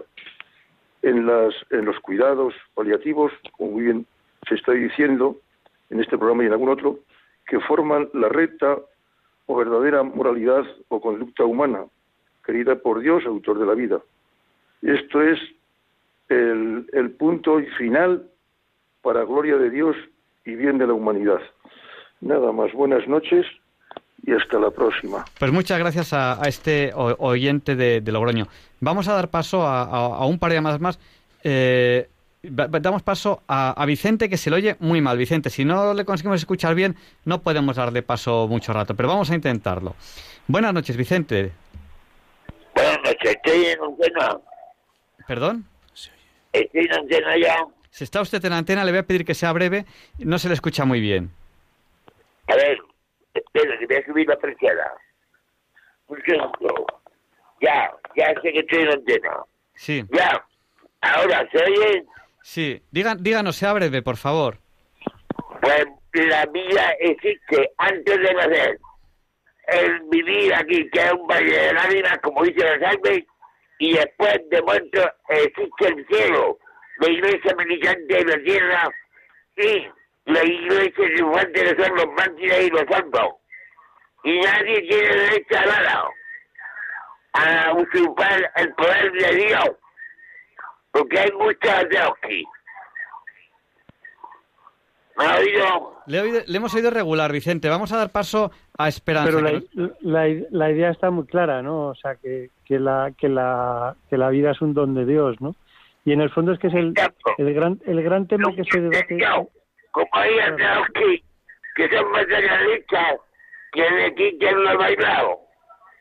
Bebamos, comamos y jodamos. Vicente, le respondemos por por la radio exacto. Que yo creo que, el gran tema de, la, de la eutanasia es entender la vida como don, que es como la entendemos las, las personas. Eso es. Mientras que otros la, entienden la vida como algo que es suyo, como posesivo, ¿no? Como que, que son dueños, ¿no? Cuando en realidad pues no son dueños, son administradores, ¿no? Pues, pues muchas... Yo creo que, a ver Ángel, perdona, pero es, muy, es que es muy bonito verlo, ¿no? Como como de, de distintas formas, pero a lo largo de las últimas, yo diría, cuatro o cinco intervenciones, la de Vicente también, y como señala Jesús, ha salido esto de, del sentido sagrado de la vida, ¿no? El sentido sagrado de la vida, que es, eh, que, es muy misterioso, pero que sí le invita a uno a, a no hacer de nuestra vida solo un espacio de autorrealización, digamos, ¿no? sino hacer de la propia vida un lugar eh, mucho más grande, ¿no? En el que se manifieste lo, lo sagrado, ¿no? Esto es una maravilla, ¿no? Pues sí, vamos a, dar paso a la que es ya la última llamada de la noche, que es Esperanza, un precioso nombre para terminar eh, esta larga lista de llamadas que hemos tenido en un tema tan, tan interesante. Eh, buenas noches, Esperanza. Mire, tengo unos días preocupación que no puedo olvidar la forma que ha tenido de morir una amiga mía de la infancia, que en el hospital de aquí de Albacete, pues entró con una cadera rota y en, en dos semanas fue empeorando, pues tenía un poco de anemia, tenía algunas cosas de antes que le iban estorbando, aunque de la cadera la operación quedó bastante bien, pero un día, mm, pues en el que yo fui a verla, la habían bajado a, la sala de curas porque pensaban hacerle un tratamiento nuevo. Cuando subió al dormitorio yo estaba esperándola y entró casi dormida, me saludó sonriente, pero ya no pudimos hablar porque venía durmiéndose. Entonces me dijeron, la familia, que es que le habían puesto una bomba de morfina de, liberación lenta y que para que descansara, que se durmiera y, que estaba descansando. Bueno, pues ya me despedí y a las cuatro de la tarde pues llamé para ver si había despertado y había tomado algún alimento. Entonces me, dije, me dijo la persona que estaba con ella, un familiar, me dijo, no, no, si ella ya no se va a despertar. Para mí eso fue tremendo. Cada vez que lo recuerdo, pues me dan escalofríos. Y, y es que, claro, habían dicho, esto va a ser muy lento, lo comentaron delante de mí, va a ser muy, va a ser muy rápido. Esto va a ser muy rápido porque se lo han conectado directamente a una arteria. Y claro, esperaban que al día siguiente ya no viviera, pero a las cuatro de la tarde me dicen que ella ya no se va a despertar y a las seis la declaran muerta. Y yo la había visto a las doce subir, que todavía me saludó, que venían de ponérsela. ¿Eso qué es? ¿Qué es? No sé si es eutanasia, le llaman sedación, es para suavizar. A mí no me suaviza la palabra sedación, nada, para quitarle la vida a una persona que tenía ilusión por vivir. Estaba muy enfermita, pero tenía ilusión de curarse. El día anterior me dijo que estaba muy contenta porque había podido levantarse y andar dos pasos con el andador. Entonces mm, yo tengo mucha pena. Pues Antonia, le, respondemos por la radio. Mucho dolor tengo, ¿sabe? Le, respondemos por la radio. Muchas gracias. No le, dieron bien, no le dieron tampoco mm, asistencia espiritual y no dio tiempo a nada, a nada. Bueno. Muchas gracias. muchas gracias por escucharme. Pues Antonio, quizás podrías aclarar tú alguna cosa así. Sí, la verdad es que aquí el, problema que tenemos para responder con un poquito de precisión es que no conocemos las, las circunstancias clínicas exactas. No sabemos si en, digamos, si en ese contexto de la cirugía se produjo, se produjo alguna complicación adicional, un tromboembolismo pulmonar, no, no sabemos la, la circunstancia. Eh, lo que le puedo decir sobre ello es que, mm, digamos, el poner una analgesia a bajas dosis continua con una bomba de morfina es algo que se puede hacer sin ninguna intención de sedar a una persona, simplemente por intención de quitar el dolor de analgesia. Pero parece que en esta circunstancia concreta había algo más añadido que no ahora mismo no podemos llegar a, a conocer, ¿no? Pues muchas gracias. No, sé si, el doctor Jesús puede decirnos algo más. Nos ha pedido la palabra Antonia, a pesar de que hemos dicho que Esperanza era la, última llamada, eh, y le damos paso. Antonia, ahora sí que es la última llamada. Díganos, el micrófono suyo y le voy a pedir brevedad. Muchas gracias. Por ir rápido. Pues nada, yo me, me vamos, estoy completamente con el primer señor que llamó, ¿no? Yo he vivido también eso, eh, la experiencia dentro de lo malo mm, gozosa, ¿no? Porque es que mm, puedes cuidar a un familiar y, eh, no sé, ayudar en esos momentos, eso es luego que te da una paz, es que te humaniza, es que cuidar de un enfermo humaniza, te hace más humano porque te saca lo mejor que hay, cosas que tú no eras capaz tú no eras capaz ni sospechaba que eras capaz de hacer y te hace te hace que seas mejor persona luego te, te deja herencia para tú. Yo que sé es un es un privilegio no es una carga. Luego mm, en esos momentos son duros y te cansas y te pero luego te deja una paz y, una satisfacción de tú ves que esas personas han muerto en paz y, y, y, y bendiciendo a Dios. Entonces yo creo que eso es una muerte digna vivir en paz y bendiciendo a Dios.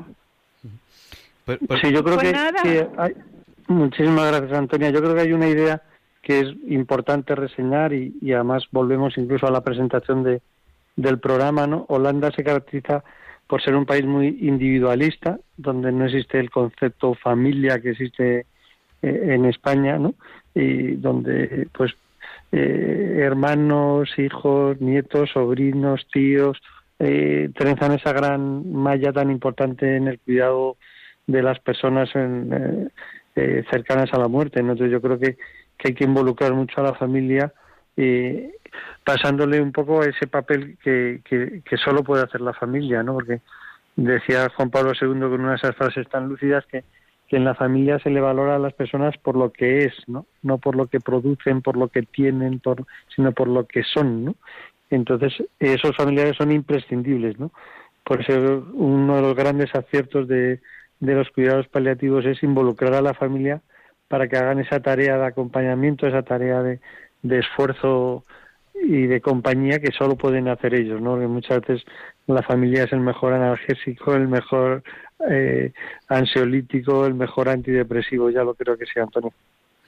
Y, y, si se puede decir otra cosa más, ¿puedo? Breve, sea breve. Muy breve. Pues a esta señora que ha dicho que no sabía quién votar, pues mire, yo le voy a decir, yo no puedo darle consejo a nadie, pero yo le voy a decir lo que voy a hacer yo, yo voy a votar a vos.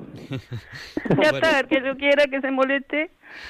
Con perdón por ustedes, que no quiero poneros en un aprieto. Pues nada, eh, Antonia, hemos, Yo en otras ocasiones he votado a otros, pero como veo que no sirve para nada, pues voy a probar con este. Pues much, Si ella se quiere hacer caso de mí, que se haga, sino que piense lo que un, perdón por a ustedes.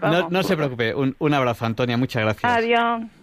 Bueno, pues eh, vamos a terminar ya, ya la entrevista. Muchas gracias a Pepita, a María, a Clara, a Julia, a María Dolores, a María Nubia, a Asun, este oyente que nos ha llamado de Tarragona, Lino que nos ha empezado llamando, a este oyente de, de Logroño, a Esperanza, a Antonia. Muchísimas llamadas.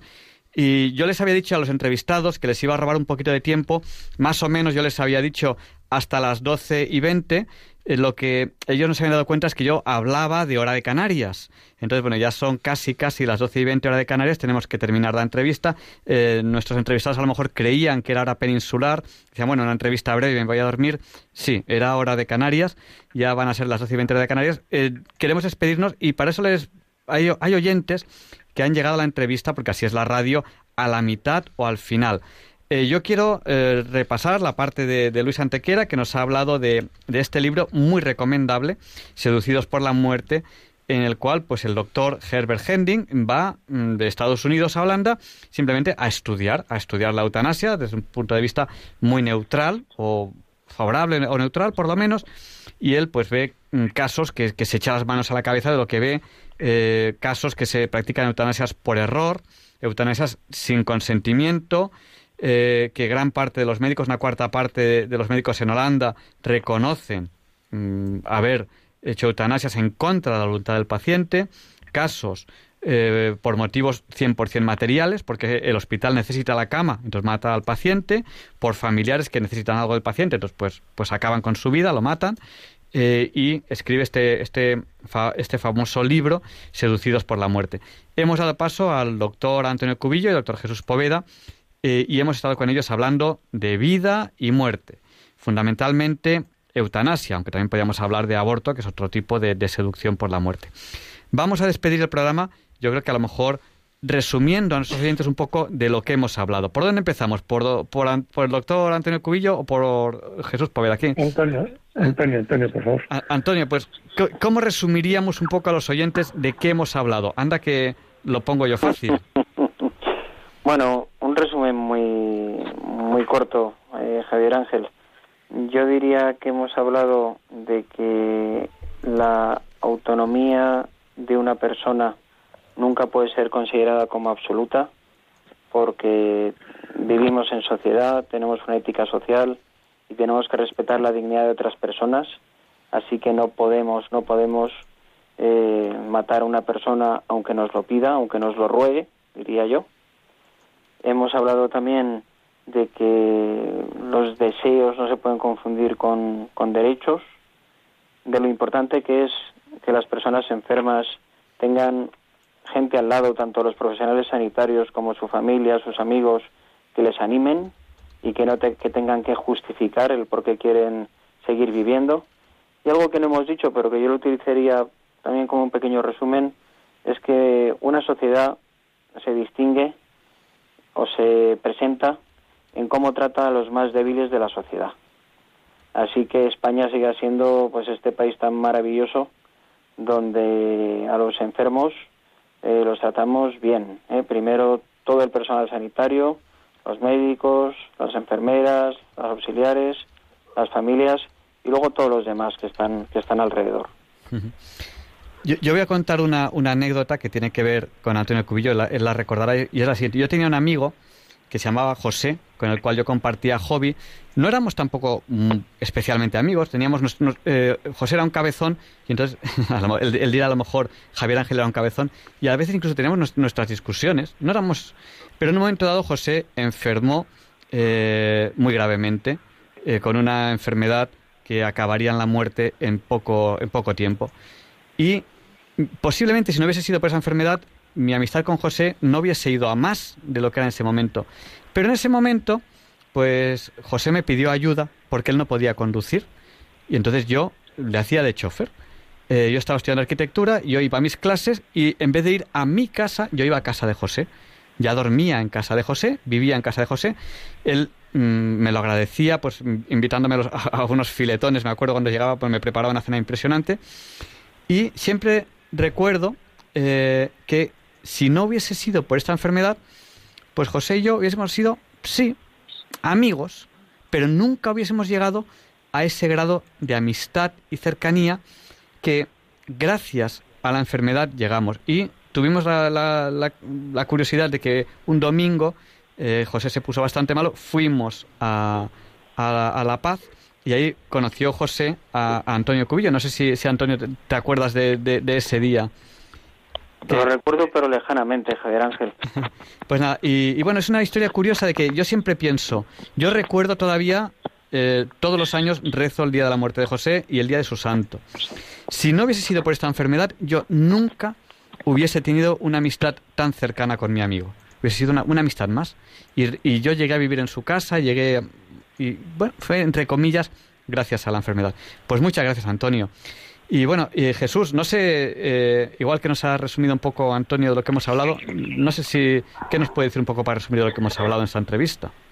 Bueno, yo creo que el, primer aprendizaje es que un libro como el de Seducidos por la Muerte es un, un libro de referencia porque hace un análisis de un país como Holanda, donde una vez que se eh, legisla sobre la eutanasia se entra en esa eh pendiente resbaladiza, tan resbaladiza, tan resbaladiza, que yo he tenido que viajar a Holanda por razones profesionales y recuerdo que durante el desayuno una persona de más de 70 años me consultó que había tenido la noche anterior un, un accidente doméstico y que no se había atrevido a ir al hospital porque en Holanda cuando tienes más de 70 años y tienes una lesión y vas al hospital puede ser que no salgas. Entonces, bueno, lo que analiza el libro de Seducidos por la Muerte es que se puede llegar a crear una sociedad totalmente proeutanásica precisamente por este tema de la pendiente resbaladiza, ¿no?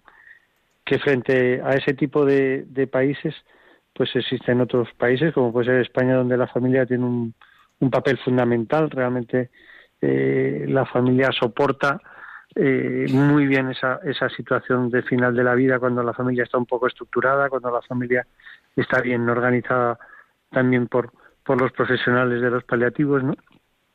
Y que si bien es cierto que los paliativos no son suficientes para, para afrontar el problema de la eutanasia, es, es un, un, aspecto fundamental. Y en España, pues, se ha cuidado mucho el, el crear unidades de paliativos, el crear hospitales, el, el dar formación, hay máster de, de gran eh, reconocimiento y prestigio, ¿no? Y yo creo que, es, que esos son los caminos, ¿no? Fomentar el aprender en, en país ajeno, por así decirlo, el cuidar la importancia de la familia y luego la importancia de la formación de los profesionales a todos los niveles, no, no solo desde el ámbito médico, sino también de la enfermería, todos los auxiliares, todos los eh, el voluntariado tan importante que hay en España, ¿no? Yo creo que ese es el, el verdadero antídoto frente al fracaso de la sociedad individualista y, y materialista que ve en el hombre que sufre pues alguien que hay que eliminar, ¿no? Mientras que otro lo que vemos es alguien al que hay que ayudar hasta el último momento, ¿no? Porque como muy bien se ha reseñado a lo largo del programa, la dignidad es algo intrínseco del ser humano y siempre vamos a morir dignamente y lo único que tenemos que hacer los que estamos alrededor es no perder la dignidad en nuestra conducta. Pues muchas gracias. Y, a lo mejor en España, en vez de legislar eh, en, eutanasia, tendríamos que legislar para mejorar los cuidados paliativos, que por ejemplo en España, eh, en cada comunidad autónoma, o sea, un, uno y, el vecino del pueblo de al lado, a lo mejor tienen distintas posibilidades de cuidados paliativos simplemente por, vivir en distinta comunidad autónoma. A lo mejor deberíamos legislar más en esa dirección, a favor de los Sin cuidados duda, paliativos. Es una dirección muy acertada. Pues muchísimas gracias, eh, Antonio Cubillo. Eh, doctor, muchísimas gracias por acompañarnos. Siento mucho que yo sé que mañana trabajáis los dos. Jesús Poveda, muchísimas gracias por. Forma parte de la vida misma, casi como si estuviéramos de guardia. muchas gracias a los dos. Buenas noches. Buenas noches. Buenas noches. Y Leonardo Daimiel, Pérez Madrid, nos presenta la sección Pensar y Sentir.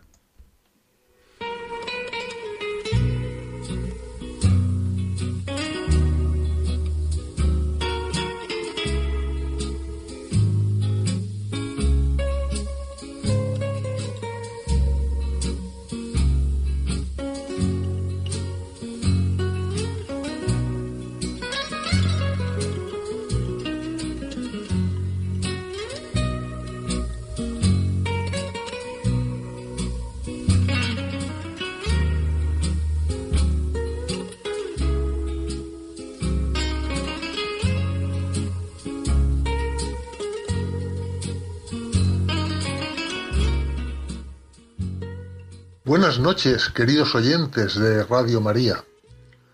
Soy Leonardo Daimiel y celebro estar de nuevo con ustedes. En esta primera semana de Pascua de Resurrección, les voy a leer en Pensar y Sentir un texto que me ha enviado un sacerdote que me honra con su amistad. Con el título de La resurrección de Jesús y la nuestra, el autor reflexiona sobre la resurrección de Cristo y la nuestra, en un texto que me ha parecido interesante para compartir aquí y ahora con ustedes. Y dice así, la resurrección de Jesús no cae dentro del ámbito terrenal. No es sólo un hecho histórico, porque trasciende y sobrepasa a la historia. Sin embargo, la resurrección de Jesús es comprobable históricamente los discípulos han atestiguado que verdaderamente se encontraron y estuvieron con Cristo resucitado. El sepulcro vacío y los lienzos en el suelo significan por sí mismos que el cuerpo de Cristo ha escapado de la muerte y de su consecuencia, la corrupción material. La resurrección de Cristo es un hecho demasiado importante como para quedar referido solo como un acontecimiento histórico. En ella está el centro de nuestra fe cristiana. Su muerte sí ocurrió en un año y día y hora concretos, pero la resurrección de Jesús marcó la historia futura. Sabemos que la fe de los discípulos había sido sometida a la durísima prueba de la pasión y de la muerte de Jesús en la cruz.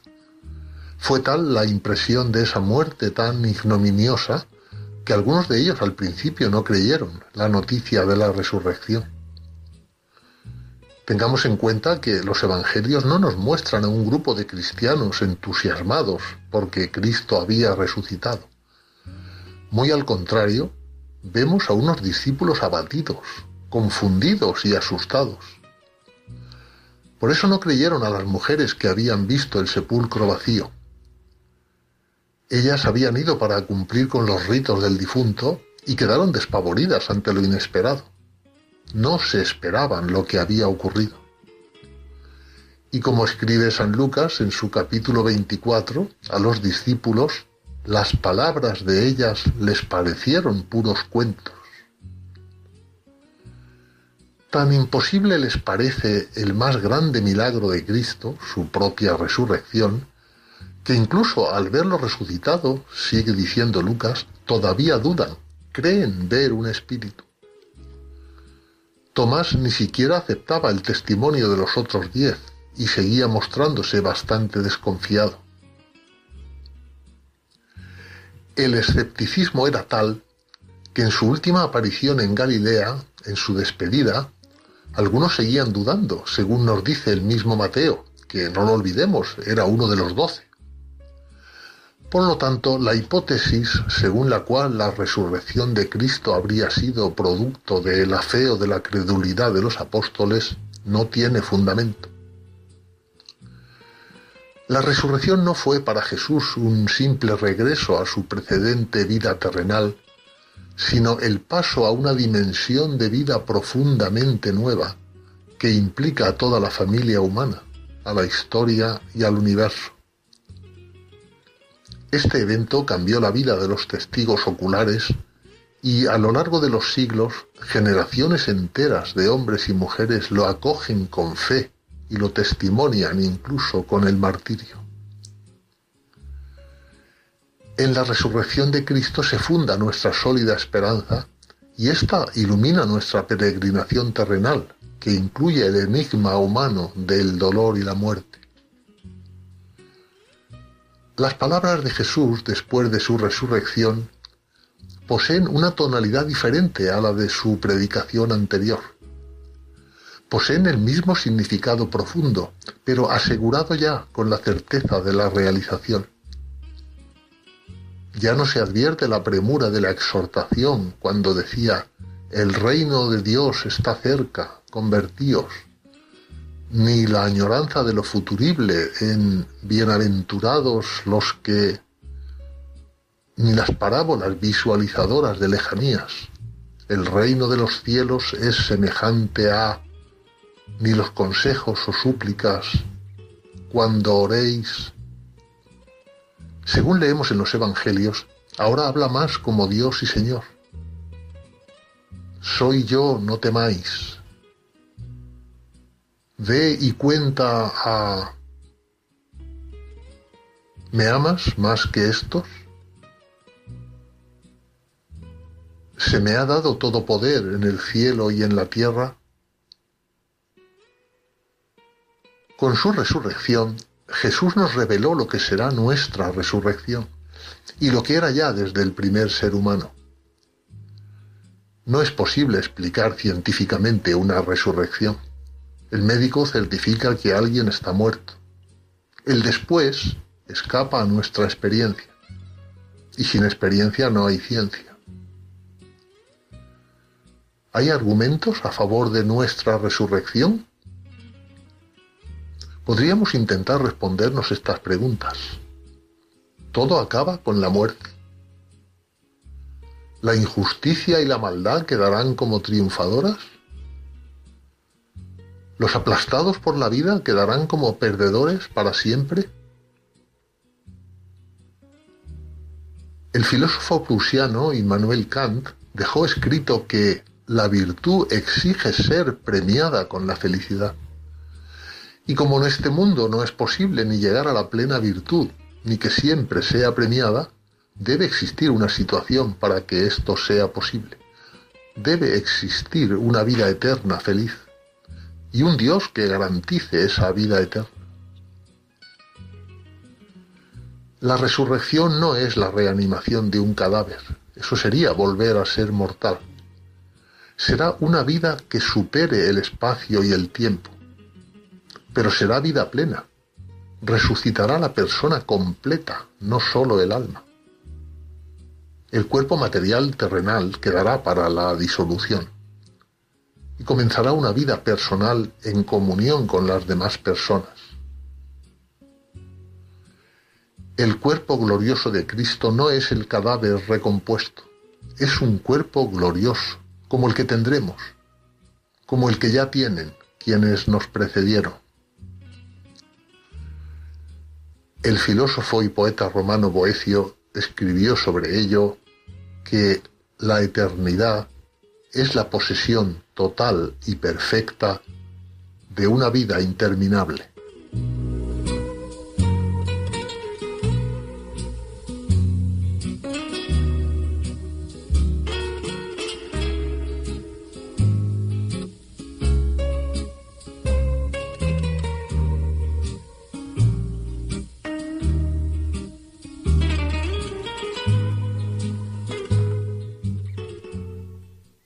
Quédense con nosotros, solo les queda un día por madrugar.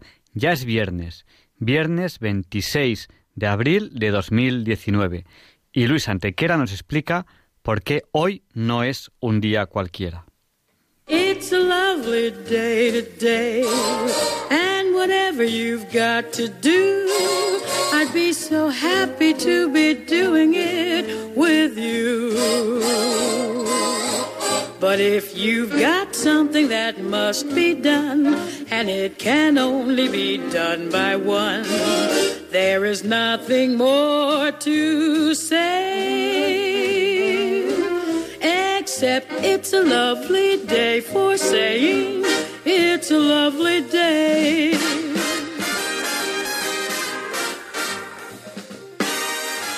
No, Javier Ángel, no dilectos compañeros de Diálogos con la Ciencia, no, queridísimos oyentes de Radio María. Claro que no es un día cualquiera, ningún día es un día cualquiera y este 26 de abril que nos disponemos a comenzar hoy tampoco, porque en fecha tal, pero del año 1336, Francesco Petrarca con su hermano y dos compañeros escalan el Mont Ventoux de 1909 metros de altura en los Alpes franceses, lo que luego relatará a su amigo Francesco Dionigi en una carta, por lo que se reconoce a Petrarca como el padre del alpinismo. Se dice que al verse en la cima sacó el libro de las confesiones de San Agustín, abrió una página al azar y leyó estas palabras tan oportunas.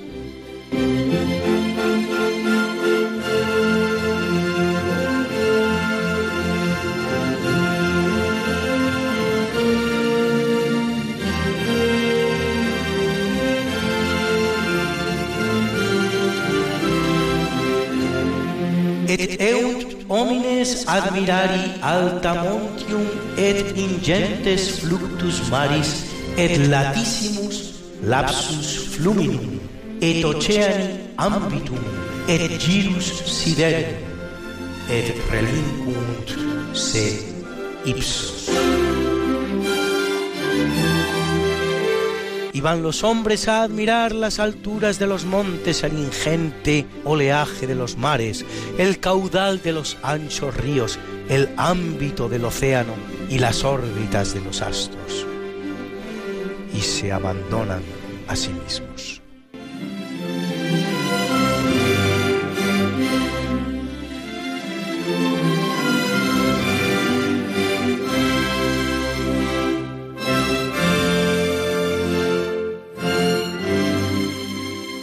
Quinto movimiento de la sexta sinfonía de Beethoven, conocida como la Pastoral, New Philharmonia Orchestra a la batuta, Carlo Maria Giulini.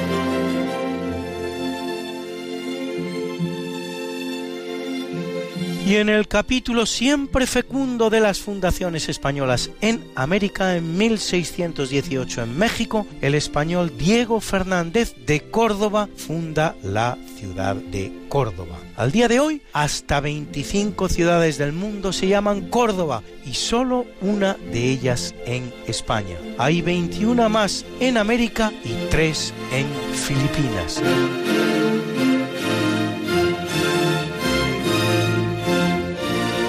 Y en 1790, igualmente en México, el también español José de Escandón y Elguera funda la villa de la Divina Pastora de las Presas del Rey, hoy Aldama.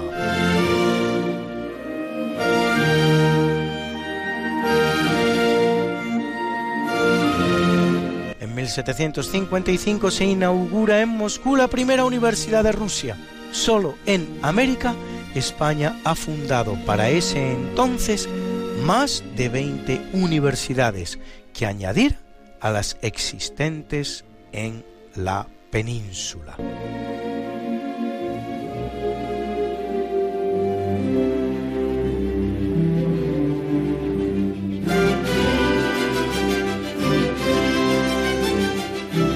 1860 el Tratado de Ras, que otorga a España la soberanía sobre las Islas Chafarinas y Santa Cruz de Mar Pequeña, lo que más tarde será Sidi Ifni, pone fin a la guerra de África con la victoria de España sobre el Sultanato de Marruecos.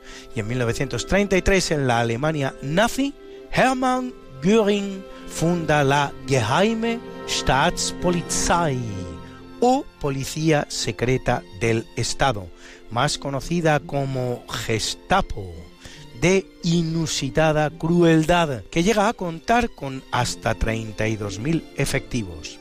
Y en 1942, durante la ocupación japonesa de la Manchuria china, 1.549 mineros fallecen en una explosión de gas en la mina de carbón Bensihu, llamada Honkeiko por los japoneses.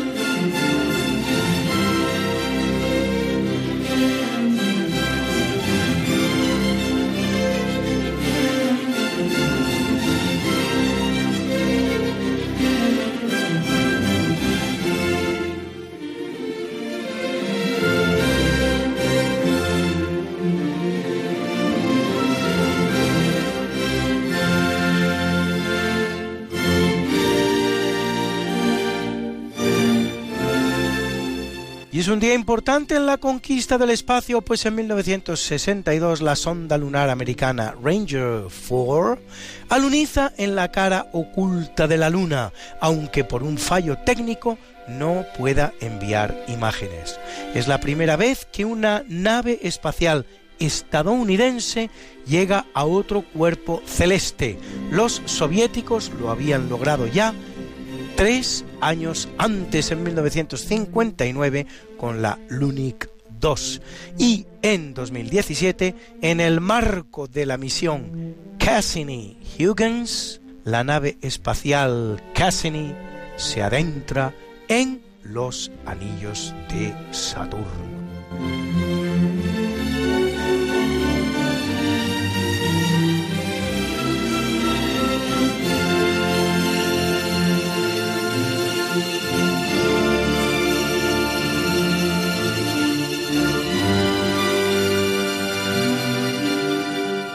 En 1986, en una simulación de un corte eléctrico, se produce una explosión en el reactor número 4 de la central nuclear de Chernóbil.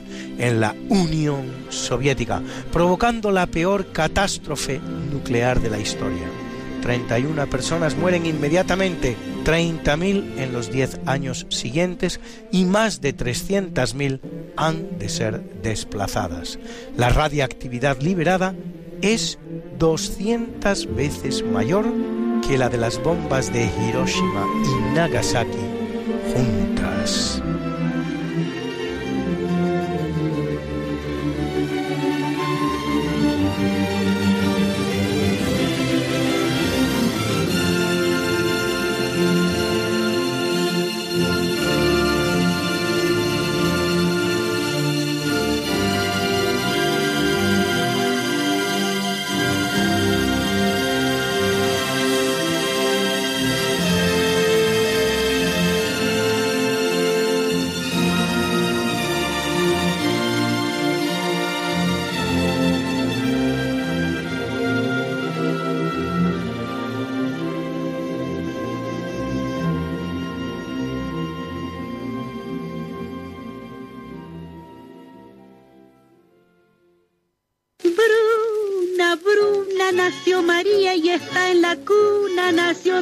Tendrá fortuna, bordará la madre su vestido largo y entrará a la fiesta con un traje blanco y será la reina cuando María cumpla 15 años. Te llamaremos Negra María, En el capítulo del natalicio en 121 en Roma nace Marco Aurelio Antonino, filósofo estoico y emperador romano.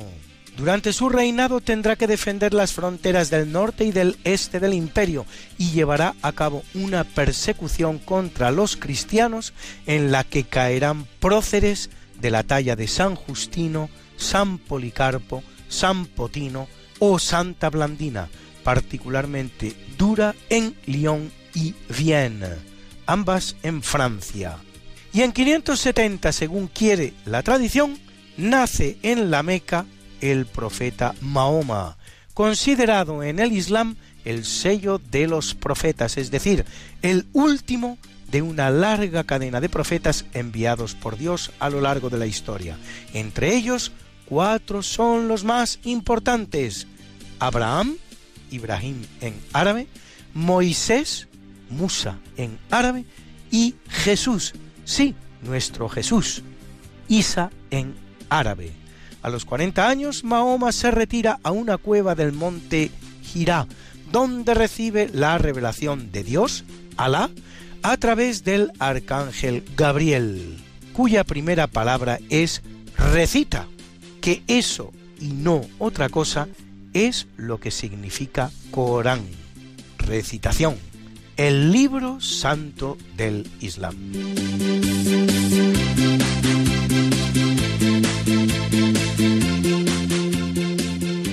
Y en 1564 el que nace es William Shakespeare, novelista y dramaturgo inglés, autor de obras imprescindibles de la literatura universal como Hamlet, Otelo, Macbeth o La Tempestad.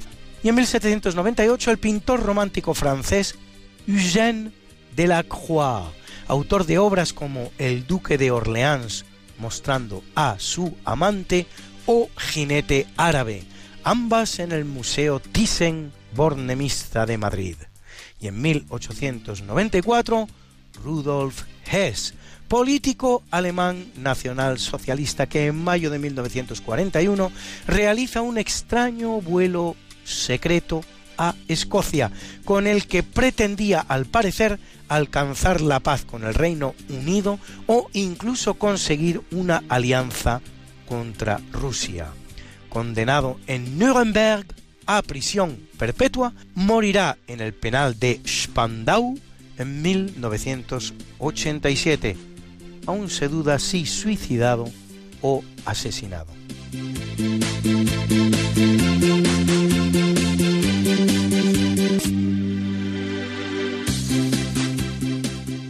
Y es un buen día para los Nobel, pues en 1879 nace el británico Owen Williams Richardson, Nobel de Física 1928 por sus estudios sobre los fenómenos termoiónicos y por el descubrimiento de la ley que lleva su nombre. En 1898 lo hace Vicente Alexandre, poeta español de la generación del 27, Nobel de Literatura 1977, autor de obras como La destrucción o el amor o En un vasto dominio. Y en 1932, el canadiense Michael Smith, Nobel de Química 1993, por el desarrollo de un método para la mutación del ácido desoxirribonucleico.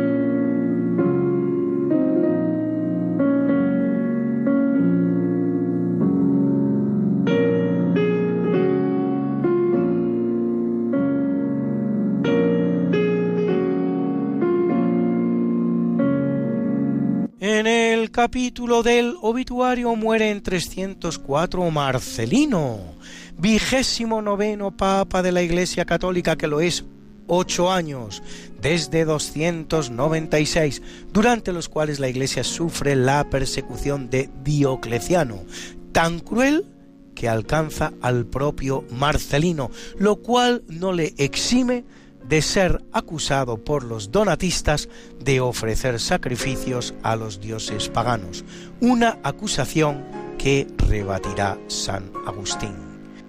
En 1192, Go Shirakawa Tenno, septuagésimo séptimo emperador de Japón, que reina tres años entre 1155 y 1158, y en 1815 Carsten Nibua, explorador alemán que realiza una importante expedición patrocinada por el rey Federico V de Dinamarca a Egipto, Arabia y Siria con el objetivo de demostrar la veracidad de los datos bíblicos.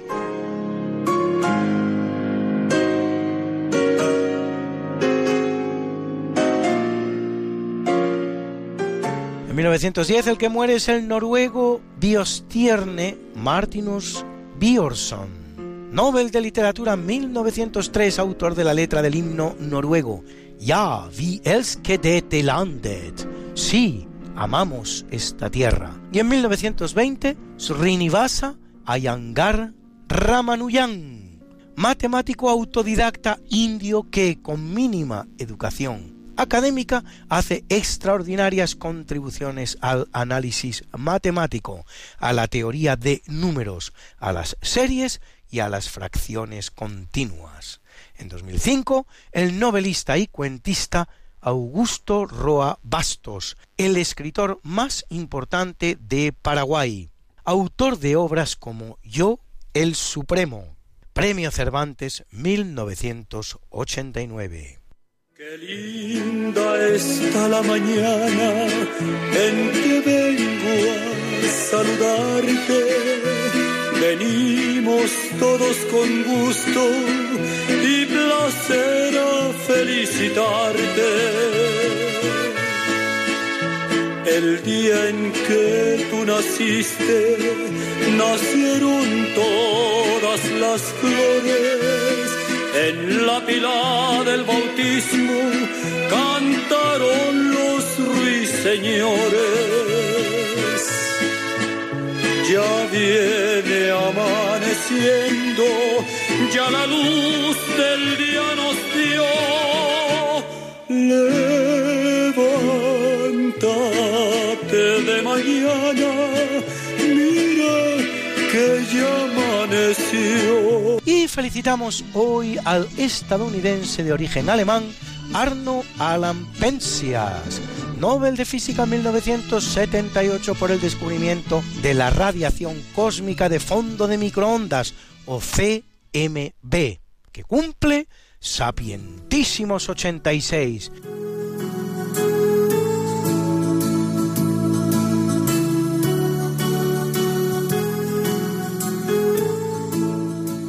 Y a nuestras guapas, que no nos falten nunca nuestras guapas. Hoy la actriz y directora de cine china, Joan Chong-chen, a la que han visto ustedes en películas como El último emperador o El cielo y la tierra, que cumple 58, y a Melania Trump, modelo eslovena, hoy elegante primera dama de los Estados Unidos, que cumple 49, y a la preciosa Stana Katic, actriz canadiense a la que han visto ustedes en la serie de televisión Castle, que cumple preciosos 41.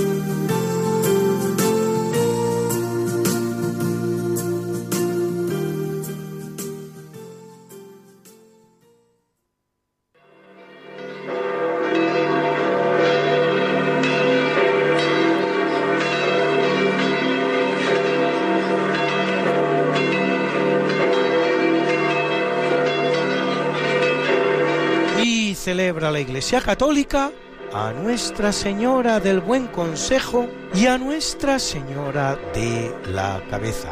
Y a Isidoro, obispo de Sevilla y doctor de la Iglesia, el hombre más sabio de su época, autor de las etimologías, verdadera enciclopedia del momento. Y a Anacleto y Marcelino, papas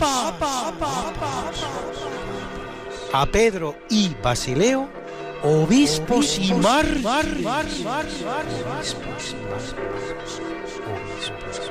a Pascasio, Clarencio y Lucidio, obispos, a Ricardo, monje, y a Exuperancio, Guillermo y Peregrino, confesores. Hoy es el Día Mundial de la Propiedad Intelectual. Y como yo sé que a muchos de ustedes les gustan estas efemérides, pues pueden ustedes consultarlas como siempre en el medio Religión en Libertad, en la columna En Cuerpo y Alma, donde las colgamos para ustedes cada semana. Got something that must be done, and it can only be done by one. There is nothing more to say. Pues muchas gracias, Luis, por explicarnos por qué hoy no es un día cualquiera. Terminamos este programa de hoy. Les esperamos la semana que viene, si Dios quiere. Les dejamos con el Catecismo de la Iglesia Católica con Monseñor José Ignacio Munilla. Y ya que nos lo han preguntado, les pediremos, porque yo creo que es un deber de todos, que vayan este domingo a votar. Yo no voy a decirles lo que tienen que votar, ustedes voten en conciencia. Lo que sí que creo que tenemos que pedir a todo el mundo, piense lo que piense, es que vote, porque vivimos en sociedad y eso es muy importante. Y la semana que viene trataremos temas casi tan interesantes como este. Gracias a los que han participado en directo en el programa, a Lino, a Clara, a Julia, a María Dolores, a Pepita, a María, a una llamada desde Tarragona, a Asun, a María Nubia, una llamada desde Logroño, a Esperanza, a Antonia, etcétera. Hasta la semana que viene, si Dios quiere. Muchas gracias.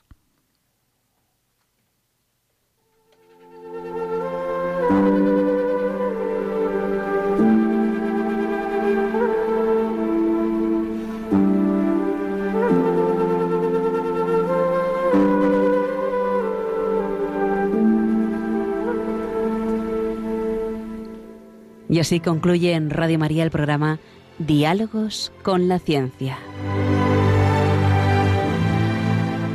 Dirigido por Javier Ángel Ramírez.